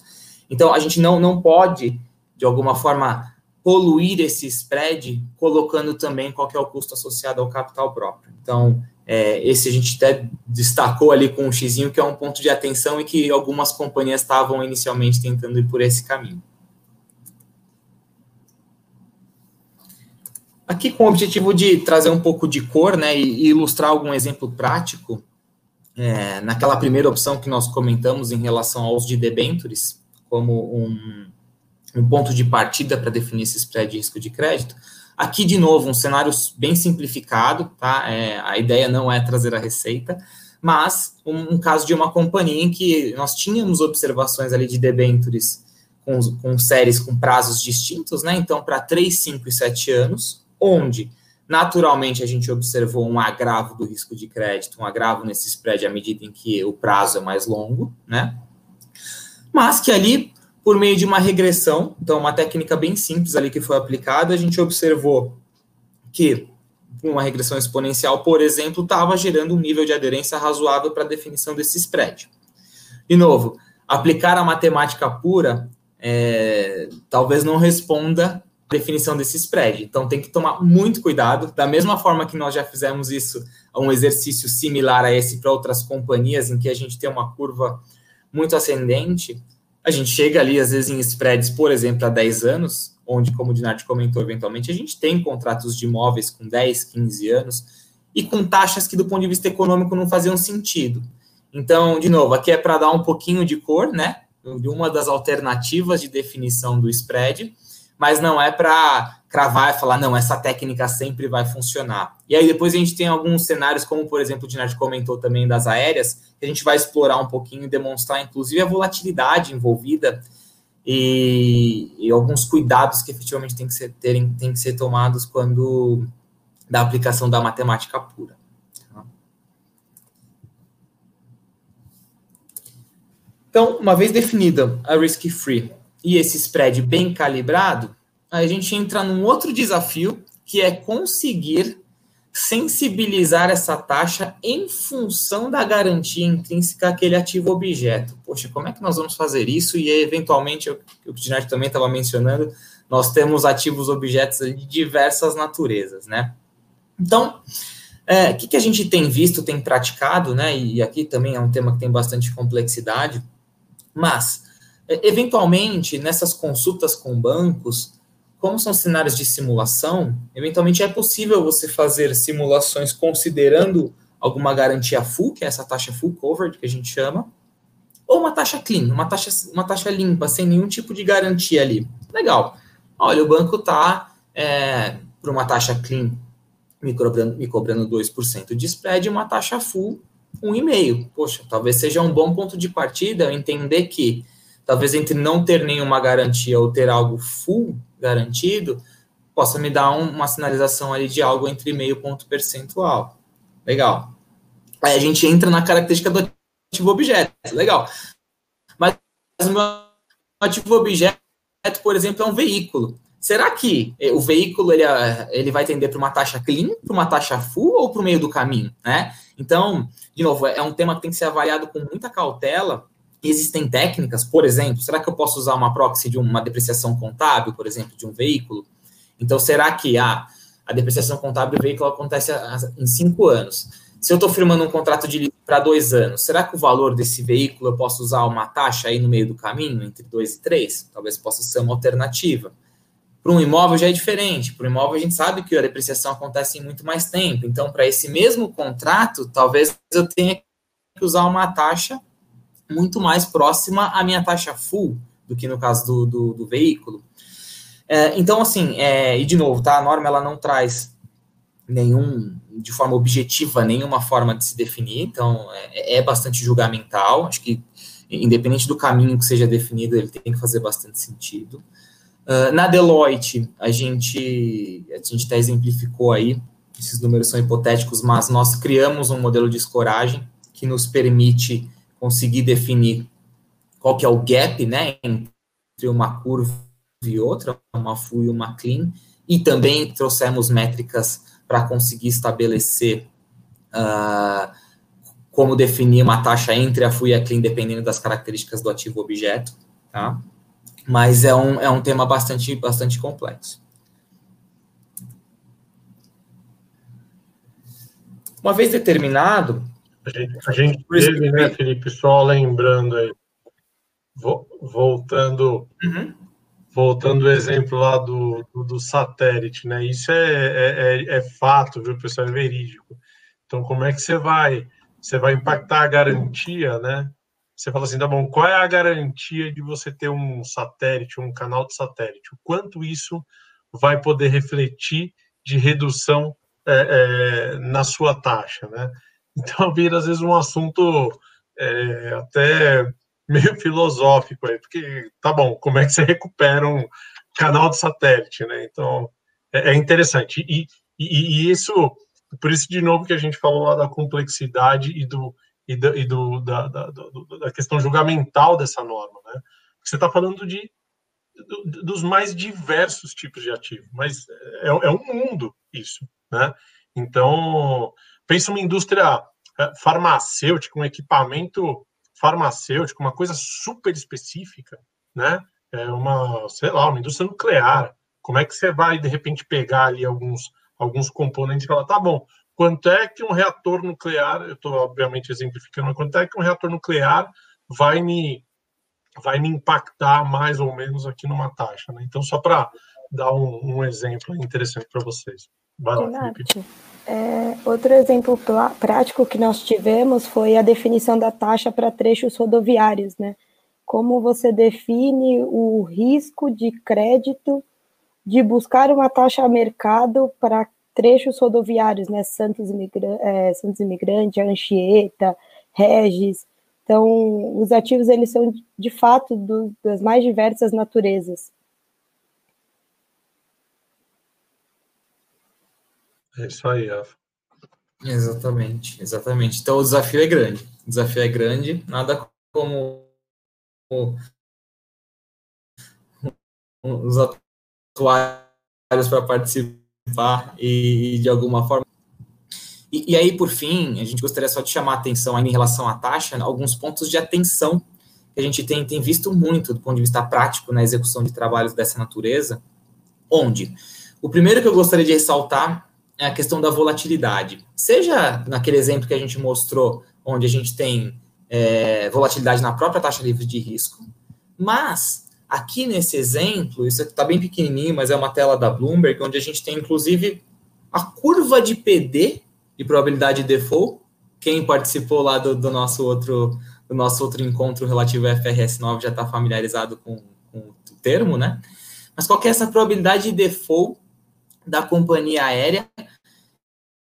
E aí a gente consegue observar ali naquele gráfico, na linha branca, ali onde tem, começa a, a subir, né, e tem um belo pico, é justamente no comecinho ali de março. Então é o efeito efetivamente da pandemia, né? Agora, poxa, a PD ali ela vinha na casa de meio por cento e subiu para 7, né? Como tratar essa informação? Será que eu posso simplesmente pegar os meus modelos matemáticos que em ambientes de maior normalidade eles funcionam bem, e se eu aplicá-los de forma mais friamente, num ambiente mais turbulento, será que eu vou chegar em resultados ali que fazem efetivamente sentido? Então, de novo, né? É, por isso que a ideia é, tudo bem, a gente pode ter as melhores técnicas, mas nós, como atuário, também precisamos trazer esse sentido econômico, né? E, e, trazer, sim, efetivamente algum julgamento. E aí, por consequência, a gente pode naturalmente eliminar esses efeitos por outras técnicas estatísticas que nós temos familiaridade também. Então, esse é um primeiro ponto, é, é uma questão prática. Nós também apoiamos algumas companhias aéreas na definição dessa taxa, e a gente se deparou com essa situação. Eram contratos que estavam sendo renegociados justamente no momento da pandemia, né? É, será que faz sentido eu pegar ali uma PD tão agravada naquele momento? Ou deveria usar técnicas para trazer algum tipo de normalização? Né? Então, esse é um primeiro ponto. O segundo, que também a gente observou muita gente definindo bonitinho ali as taxas livres de risco, spread de risco da companhia, eventuais ajustes de garantia. E aí, na hora de aplicar, tem um pouquinho aquela confusão do que, que é o prazo do contrato de leasing versus a duration desse contrato. Né? Então eu tenho que tomar cuidado. Eventualmente, estou falando de um contrato de 10 anos, em que talvez eu não, não possa olhar efetivamente somente o ponto 10. Eu não tenho um pagamento de um leasing que vai acontecer somente naquele ponto. Na maioria dos casos, esse pagamento acontece de forma mensal, trimestral, enfim, existe algum fluxo que pode ser ou não linear, né? mas eu preciso levar isso em consideração para calcular essa minha duration, para que eu tenha minha taxa correta. Então, para nós é, é, relativamente simples né, esse conceito, mas é muito importante que isso seja levado em consideração e, e seja um ponto de atenção quando na definição dessa taxa de desconto. Uma outra situação que nós observamos muito no mercado é o seguinte: olha, eu preciso definir a taxa de desconto. Definir a taxa de desconto. Opa, será que eu tenho que definir a taxa ou eu tenho que definir quais são as minhas taxas de desconto. Quando eu volto lá na definição da, da taxa incremental, vai falar que eu tenho que observar o ativo, os valores associados àquele ativo, o ambiente econômico e o prazo. Então, será que eu posso colocar, talvez no mesmo pacote ali, né, um veículo que eu estou com um contrato de leasing para dois anos, um imóvel para 10 e um satélite para 20 anos, por exemplo? Será que eu vou definir uma única taxa para todos esses contratos? Talvez se eu fizer essa abordagem, eu não esteja atendendo o próprio requerimento normativo. Então, essa é uma questão comum que a gente também observou muito, acho que vale chamar atenção, em que para que a gente atenda todos os pré-requisitos de definição da taxa, a gente efetivamente faça uma taxa a nível contratual ou que a gente trabalhe com grupamentos de contratos que tenham efetivamente similaridade, seja na característica do ativo objetos, montantes envolvidos e os prazos, né? Então é uma questão que também apareceu muito aí durante os nossos projetos. Uh, e aí tem uma questão de taxa nominal e taxa real, que também gerou muita discussão no mercado. Tá? Uh, quando a gente vai na definição da norma, ao mesmo momento em que ela fala para a gente observar o cenário econômico e, inclusive, observando os componentes inflacionários. Mas, em contrapartida, quando você vai definir esse fluxo de caixa, você não deve incorporar o efeito de inflação nesses pagamentos. Isso, para nós, como atuário, acende uma luzinha, a gente fala, opa, economicamente tem alguma coisa que não está não tá fazendo muito sentido. Como é que eu vou definir uma taxa nominal e vou ter um fluxo de pagamento em termos reais. Né? Alguma coisa ali está descalibrada. Inclusive, esse tema ele, ele foi muito debatido, nós é, e as outras demais Big Four participamos também de fóruns específicos, né? Uh, e até com a própria CVM. Inclusive, isso fez com que a CVM emitisse um ofício passando as diretrizes, inclusive do ponto de vista de divulgação das demonstrações financeiras, adequando, né? Olha, calcule com a taxa nominal, reconheça os seus efeitos, mas para fins de divulgação você faz uma adaptação nessa taxa também para deixá-la em termos reais e divulga quais, quais seriam esses impactos. Então, só, só é, é importante a gente sempre pensar, né, que assim as normas elas de alguma forma às vezes elas são estabelecidas num ambiente econômico um pouquinho diferente do nosso, né, em que até o componente de inflação às vezes não tem um peso tão representativo como a gente tem aqui no Brasil, né? Então, é, isso às vezes pode gerar algum tipo de descasamento, como aconteceu nesse caso, mas efetivamente a gente tem todas as diretrizes, inclusive no que diz respeito à divulgação. Dinarti, não sei se você quer comentar os, os impactos. É, então, só retomando aqui, pessoal, é, a gente está tá perto aí já da, da conclusão, tá?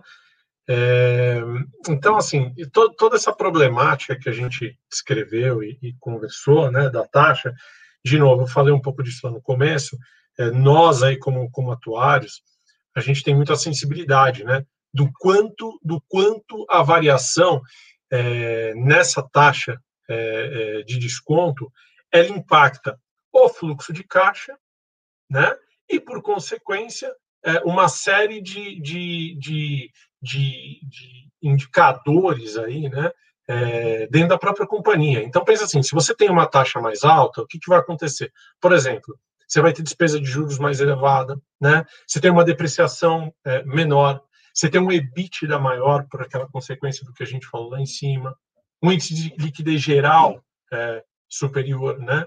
É, menor alavancagem. Então, a, o efeito do fluxo, o efeito em cima desse fluxo uh, uh, de registro, né, é, de balanço, ele traz, ele traz uma série de impactos e por isso, gente, é que assim esse, esse assunto da taxa ele é tão caro para os contadores, né?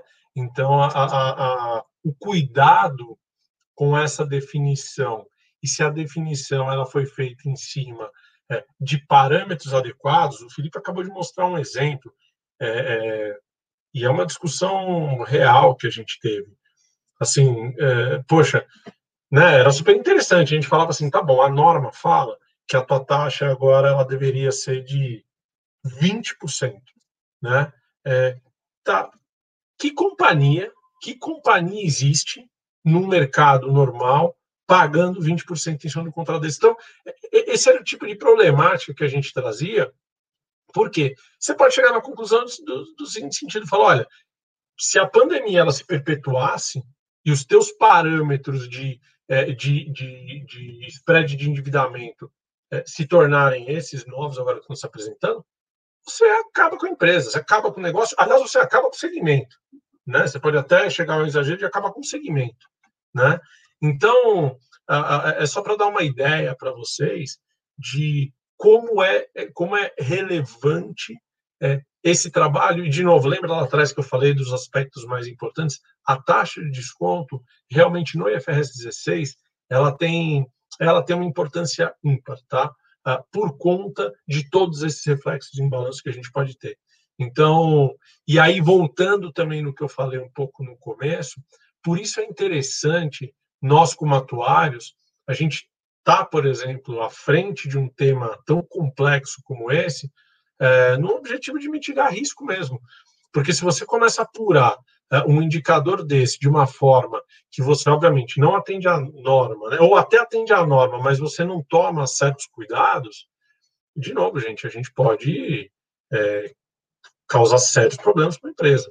Tá? Então, é, é, um grande mitigador de risco a gente ter, é, de novo, né, pessoas com, com skill adequado, às vezes, falando de um tema como esse, tá bom?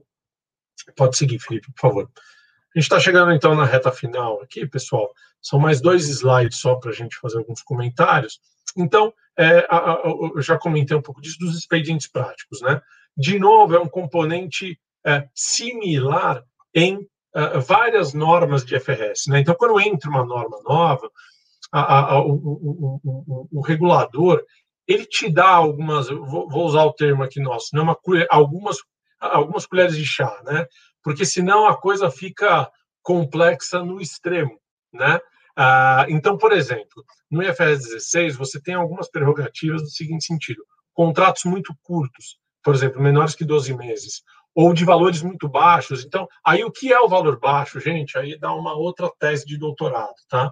Mas é, é, existe um parâmetro a, a, a, é, que é utilizado, que é discutível, obviamente, mas valores muito baixos e, e prazos muito curtos, por exemplo, você pode não, não aplicar é, é, né, é, o, o, todo, todo esse arcabouço da regra que a gente discutiu, entendeu? Então, pensa, de repente você tem uma empresa, é, nossa realidade mesmo, a, a, Deloitte, né?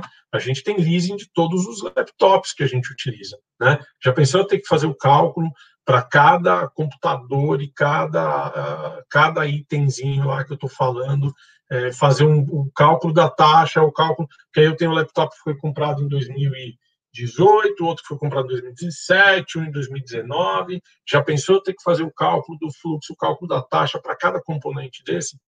Também traz uma complexidade que às vezes não é nem. É, ela não, ela não tem um elemento técnico ali que, que faz até sentido para a própria aplicação da norma. Né?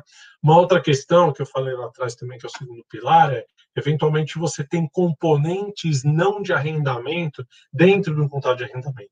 Então, dependendo de determinados parâmetros, você pode fazer o, um, um, o que a gente chama do unbundling, né? Da, da, da, quebra desses componentes ou não. Você pode tratar isso como uma coisa só, também no objetivo de é, simplificar é, algumas complexidades que podem ser trazidas né, por, esse, por esse item. E, por fim, um terceiro expediente prático é a possibilidade de você agrupar contratos é, de ativos objetos semelhantes, com características semelhantes. De novo, fazendo um paralelo lá com o 17, com o 9, é a mesma ideia de você agrupar, é, de você fazer grupos de risco similares, tá? Então, os normativos do FRS, eles têm muito esse, esse viés né, de você estar tá sempre olhando pools de riscos similares. Então, por exemplo, a questão da taxa é a mesma coisa você em tese, se, se você se você fala assim, olha, eu vou calcular uma curva de ta, uma, uma, uma curva de juros para imóveis. Teoricamente, se você tem imóveis é, no estado de São Paulo, é, sei lá, é, no Nordeste, no Sul, é, é, você, você deveria apurar taxas distintas para cada um desses contratos. Por quê? Porque às vezes a garantia é diferente. Pensa você ter um, um, um imóvel no centro de São Paulo, um imóvel uh, no interior uh, de São Paulo. Talvez esse, esse, o, efeito dessa garantia é distinto, né? Mas você tem o expediente prático de poder aglutinar esses contratos de riscos similares e características similares, né, para a definição né, de forma, de novo, a simplificar um pouco a, a, a adoção da norma. É, tá bom? Uh, a gente tem mais um slide, eu estou achando que o Felipe acabou caindo, não estou vendo mais a apresentação. Mas eu, vou, eu falo rapidamente aqui, é bem tranquilo. Oi, Marisa. Eu boto ele aqui na tela enquanto isso. Um ah, você tem, legal. É o último slide. Aí a gente já está já está finalizando, a gente abre aí para as perguntas, pessoal. Esse último slide. Vou aproveitar enquanto eu vou buscando aqui. Legal. É, pedir para quem tiver alguma algum questionamento, quiser colocar nos comentários agora, agora é a hora que a gente consegue olhar o questionamento na sequência aqui da apresentação, dado que a gente viu, né, similaridades e tudo mais, mas a gente também pode ter é, destaque para as diferenças, né? O que chamou atenção em relação às diferenças. Então, qualquer, uh, qualquer dúvida, qualquer é, questionamento, aproveita para colocar nas, nas, na, na tela aqui que eu adiciono para quem estiver aqui com a gente. Ou Desculpa, Felipe, pessoal. Esse, esse último, ah, legal, Marisa. Aí, eu botei a apresentação. O slide é isso, é para a é gente né? falar um pouquinho de transição, né? Da mesma forma, tá? Quando nós falamos em transição, ah, também as normas de, de FRS, elas geralmente têm é, abordagens distintas para a transição, tá? É, sendo que algumas têm uma vantagem, outras, é, né, vantagens e desvantagens em cada uma delas, tá? Então, quando você fala em adotar uma norma contábil pela primeira vez, né, em tese, é, e, elas são um pouco eliminatórias, tá, gente? Não é que você pode escolher. Na verdade, em tese, você tem que sempre partir para uma abordagem, é, vamos dizer, vou chamar assim, tá, de retrospectiva total, e depois você vai avaliar se você tem a capacidade de utilizar aquela abordagem para transição. Então, o que, que é a transição? Né? A transição é a gente sair do gap, o gap contábil anterior e entrar no, no, no, no gap contábil novo. Né? Ah, então, quando, quando o, o, IFRS 16 ele, ele, ele entra em, em, em, vigor, né, lá em janeiro de 19, o que, que aconteceu? As companhias elas tiveram que ah, ah, definir esse, esse, esse processo de transição. Né? Como é que eu passo de um gap anterior para o atual? Então, a opção 1, que é a abordagem retrospectiva total, o que, que você, de forma muito simplificada, tá, pessoal? Mas o que, que você tem que fazer? E, de novo, isso é simular é, ao IFRS 17 ao IFRS 9, tá? Você vai uh, fazer uma transição onde você volta os seus contratos ativos. Pensa assim, eu tenho os meus contratos de leasing hoje ativos, né? Eu volto esses meus contratos lá para a origem dele. E eu vou calcular esses contratos e o fluxo e a taxa de desconto como se o IFRS 16 sempre tivesse sido aplicado. Tá? Então, no fim do dia, o que eu faço é eu pego, eu pego os meus contratos em força e vou, e vou, e vou retroagir é, é, esses contratos e seus respectivos impactos contábeis como se eu sempre tivesse adotado essa norma. E o que é interessante nessa abordagem em relação à taxa de desconto? Se eu tenho contratos, por exemplo, em 31 de dezembro de 2018, que tinham iniciado em 2018, em 2017, em 2016, o que, que eu tenho que fazer? A taxa de desconto, eu tenho que calcular essa taxa como se eu estivesse em 2017, em 2018, 2017 2016. Tá? Então, é, você tem que, nessa adoção, nessa abordagem retrospectiva, você calcula os contratos e seus respectivos impactos como se a norma sempre tivesse sido adotada. O que é diferente da opção 2, que a gente tem o expediente prático, né, que a gente acabou de falar também, que é uma, é uma abordagem modificada. nessa abordagem modificada, o que, que você, qual, qual, a vantagem da primeira? Né? A primeira é que você vai ter uma base comparativa em FRS 16. Você tem o balanço em FRS 16 para um ano comparável com o balanço em FRS 16 para o ano seguinte. Né? Então, você vai ter comparabilidade desses números. Porque quando você está falando em gaps diferentes, os efeitos em balanço eles são distintos. Né? E aí você perde a comparabilidade. Então, no, no, na segunda opção, é um pouco isso que você perde. Né? Qual a vantagem? Ela é mais simples. Então, por exemplo, a gente cansou de discutir com clientes, muito inclusive pela questão da taxa de desconto, quando a gente adota uh, um, um, uma, método, uma abordagem retrospectiva modificada, o que, que acontece? Você tem a facilidade de calcular esses contratos não como na sua origem, mas naquela database. Então, você vai calcular os efeitos dessa, dessa mudança do gap contábil dali para frente. E, inclusive, a taxa de desconto, você calcula como se em 31 de dezembro de 2018 você estivesse.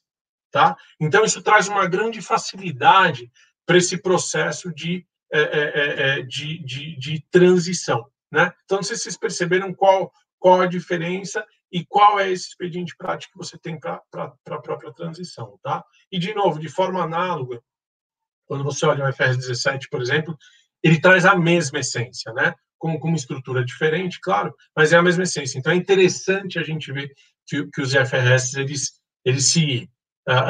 Eles têm uma estrutura, talvez às vezes uma espinha dorsal aí, que tem a sua semelhança, tá? Pessoal, é isso.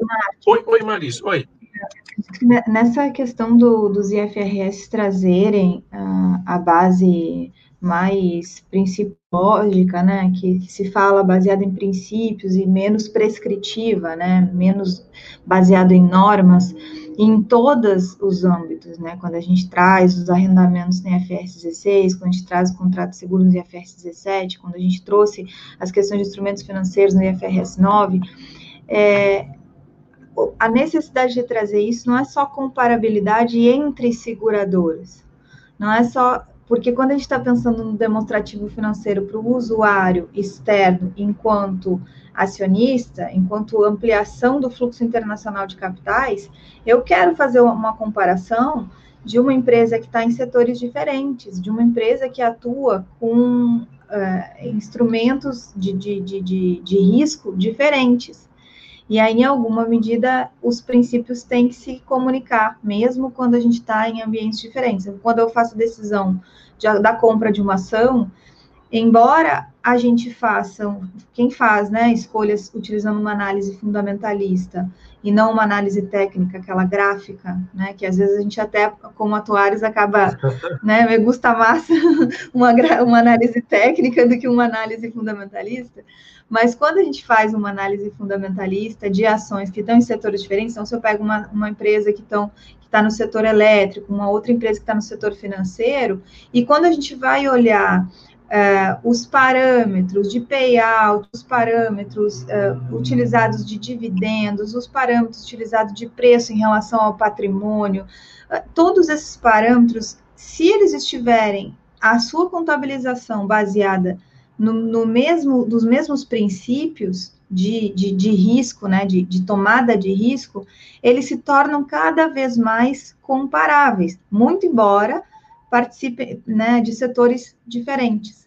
Então, você vê, quando a gente enxerga o alinhamento das IFRS, da proposta da, da, da, da uniformização da contabilidade no âmbito internacional, a gente tem essa visão de comparabilidade não só dentro dos setores, não só dentre as, aquelas empresas da, daquele, mesmo, daquele mesmo ramo de atuação, e sim transversal, né, de forma transversal, de forma que a gente possa comparar setores diferentes. Então, é bem importante esse destaque que tu trouxeste agora em relação ao alinhamento a outras normas, porque ele, de fato, é significativo. O IASB, né, o, o trata os IFRS com esse, esse propósito.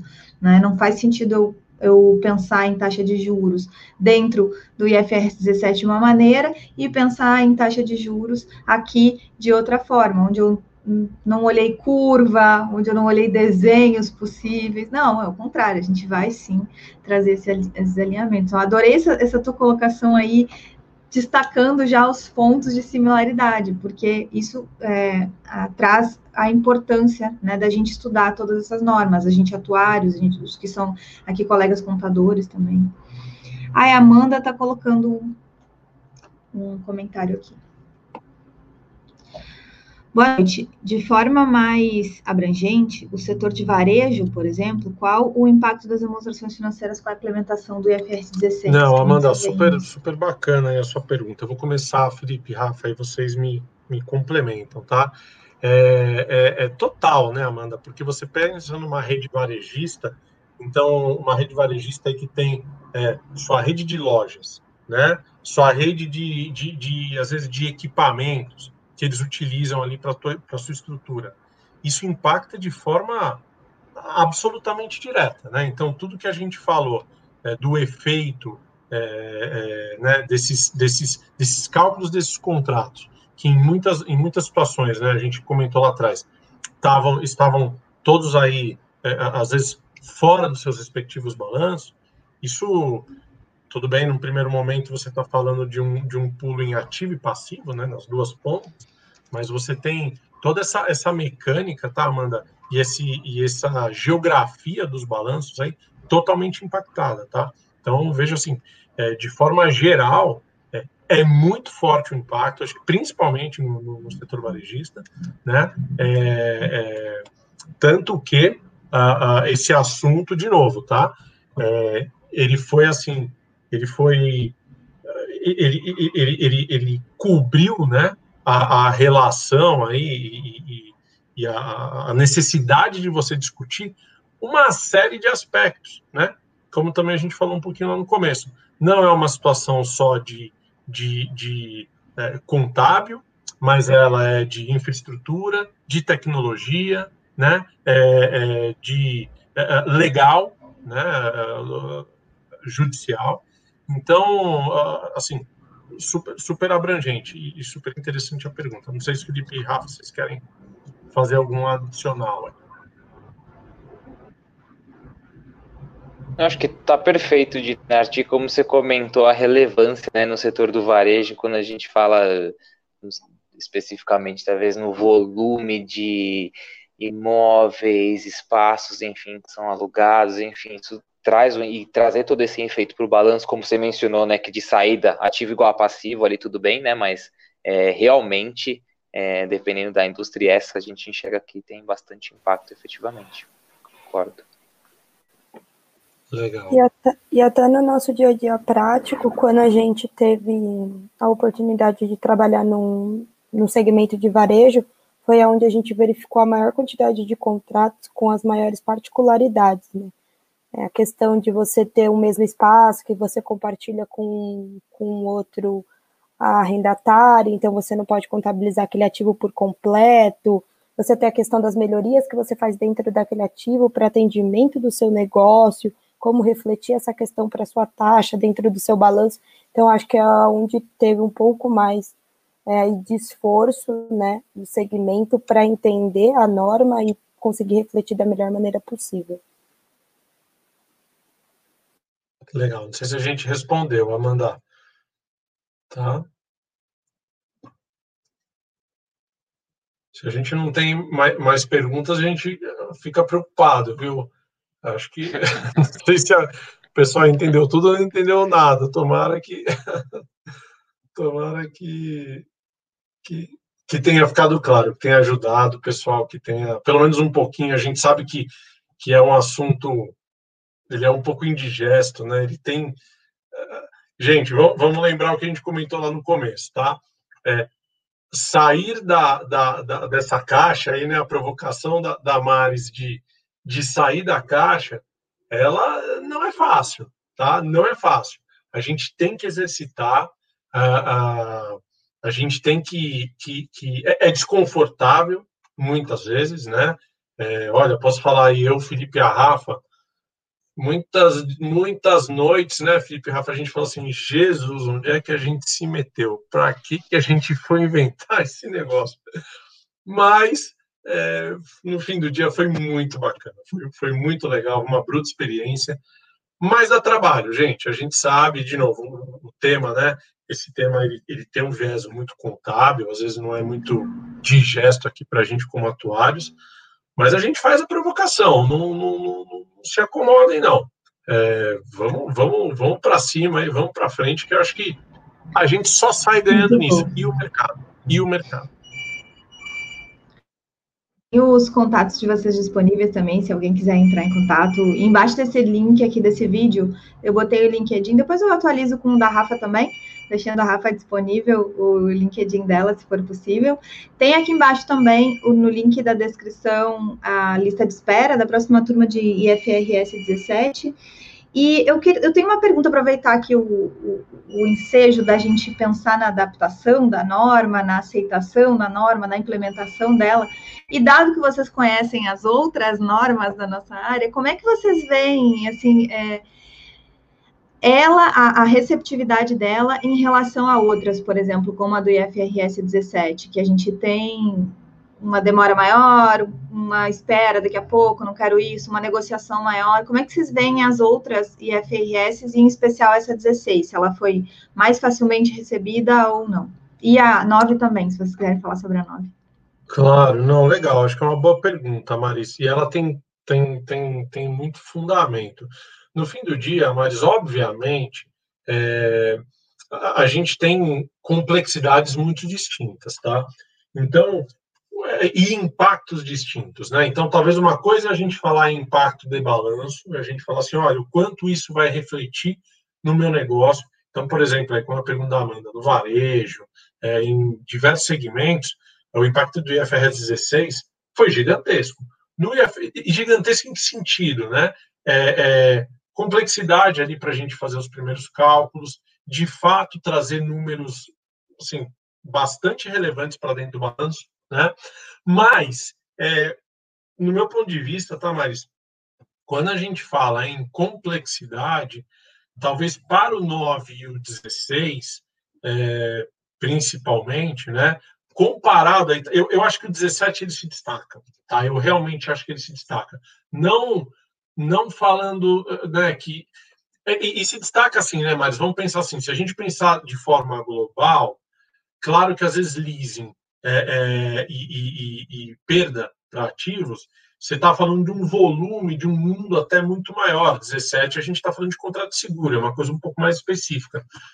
Mas quando a gente enxerga a complexidade, eu, eu, eu ainda acredito que assim, FRS 16 e 9, ele, o 9, na minha visão, está até um pouco mais. Eu acho que o 16, o 16 ele foi uma coisa, isso eu posso te falar, ele foi bastante teve muito braço ali. Quando eu comentei aquele negócio do robozinho lá, é verdade isso, porque a gente tinha times e times lendo contratos ali para conseguir identificar uh, do que se tratava, do que não se tratava.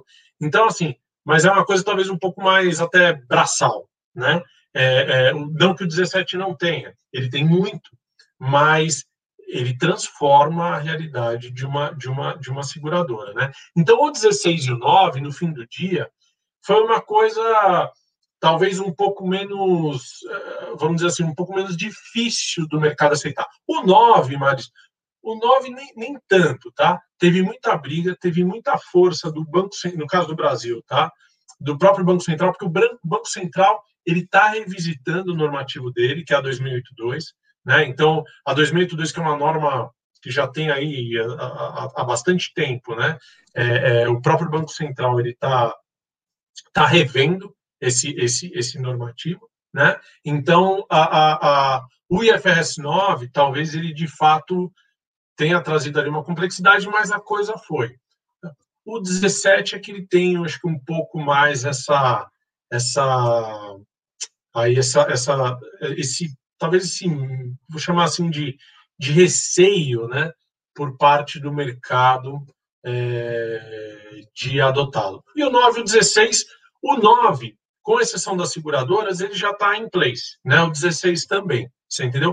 Claro, o que, que acontece muito? É muito comum. Agora, quando a gente, e aí a gente como auditor, né? Quando a gente começar a auditar as companhias, a gente vai vendo que às vezes algumas coisas passaram, então você começa a correr atrás. Mas, teoricamente, as companhias já, já adotaram esses normativos, né? Eles já estão aí é, executados, então esse já não tem mais muito para onde, onde correr, não. Tá? Não sei se, se, se casa aí com a, com a tua percepção. Sim, casa sim, com certeza. Muito bom. Gente, era isso de perguntas. Eu vou botar o último slide, porque o último a gente tem. Eu quero fazer um agradecimento especial. Ixi, me perdi aqui.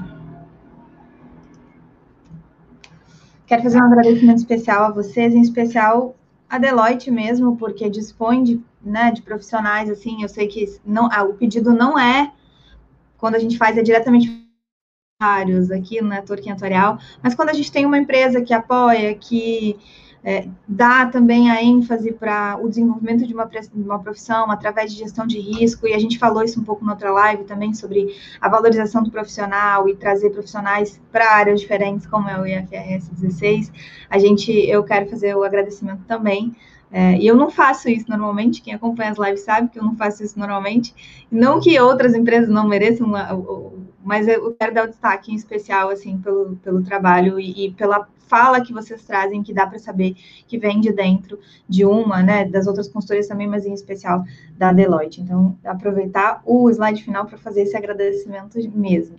Pessoal, na próxima segunda-feira, a gente vai falar sobre. vai responder uma pergunta que o Felipe Belo se fez na dissertação dele de mestrado lá em, no Instituto de Atuários de Portugal, que ele perguntou se a gente vai precisar de mais uma reforma na Previdência, e aí se propôs a fazer modelagens e a explicar sobre isso. Bem atuário, né? A gente acabou de passar por uma Previdência, a gente já está perguntando se vai ter que fazer mais uma, em que âmbito e como é que isso aconteceria, em que momento, se é em, nos anos, vai, 2000 e, 2100, 2000 e, 2.200, não sei. e aí a gente vai responder isso na próxima segunda. Então fica o convite já para o nosso almoço atuarial da próxima segunda-feira. Quero agradecer mais uma vez a presença do Dinarte, da Rafa, do Felipe, falar que o canal está aberto, outras ideias, outras propostas de conteúdo, vocês já são de casa. Só mandar um WhatsApp que a gente combina uma data, um horário. E a gente se vê na próxima, gente. Como eu sempre falo, a gente se vê online. Esse foi, então, Quer falar alguma coisa, uh, Felipe? Não, só agradecer a vocês, pessoal. Boa noite a todos. Felipe, vai lá. É, exatamente, também super obrigado. Desculpem pelo contratempo aí tecnológico. Fiquei alguns minutinhos fora, espero que não tenha prejudicado a qualidade aí do conteúdo. Mas só agradecer novamente e ficar super à disposição aí para eventuais perguntas que surgirem. A gente está tá apoiados. Tá? É isso, gente. Esse foi o Atuário Gestão de Risco Podcast. Para você que está nos ouvindo numa das plataformas de áudio, pode vir ou no YouTube, youtube.com.br Maris Caroline, ou no Telegram, t.me, atuariais, e aí você tem os links das apresentações, das ilustrações que a gente utilizou aqui na nossa fala de hoje. Então, aproveitem todo o conteúdo, aproveitem também para ver o histórico de conteúdos que tem no Telegram. Você que não está no Telegram, vou botar aqui no final ainda os, nos comentários o canal do Telegram. Entra lá e faz o proveito desse conteúdo aí, dissemina. Tamo junto. Te vejo online.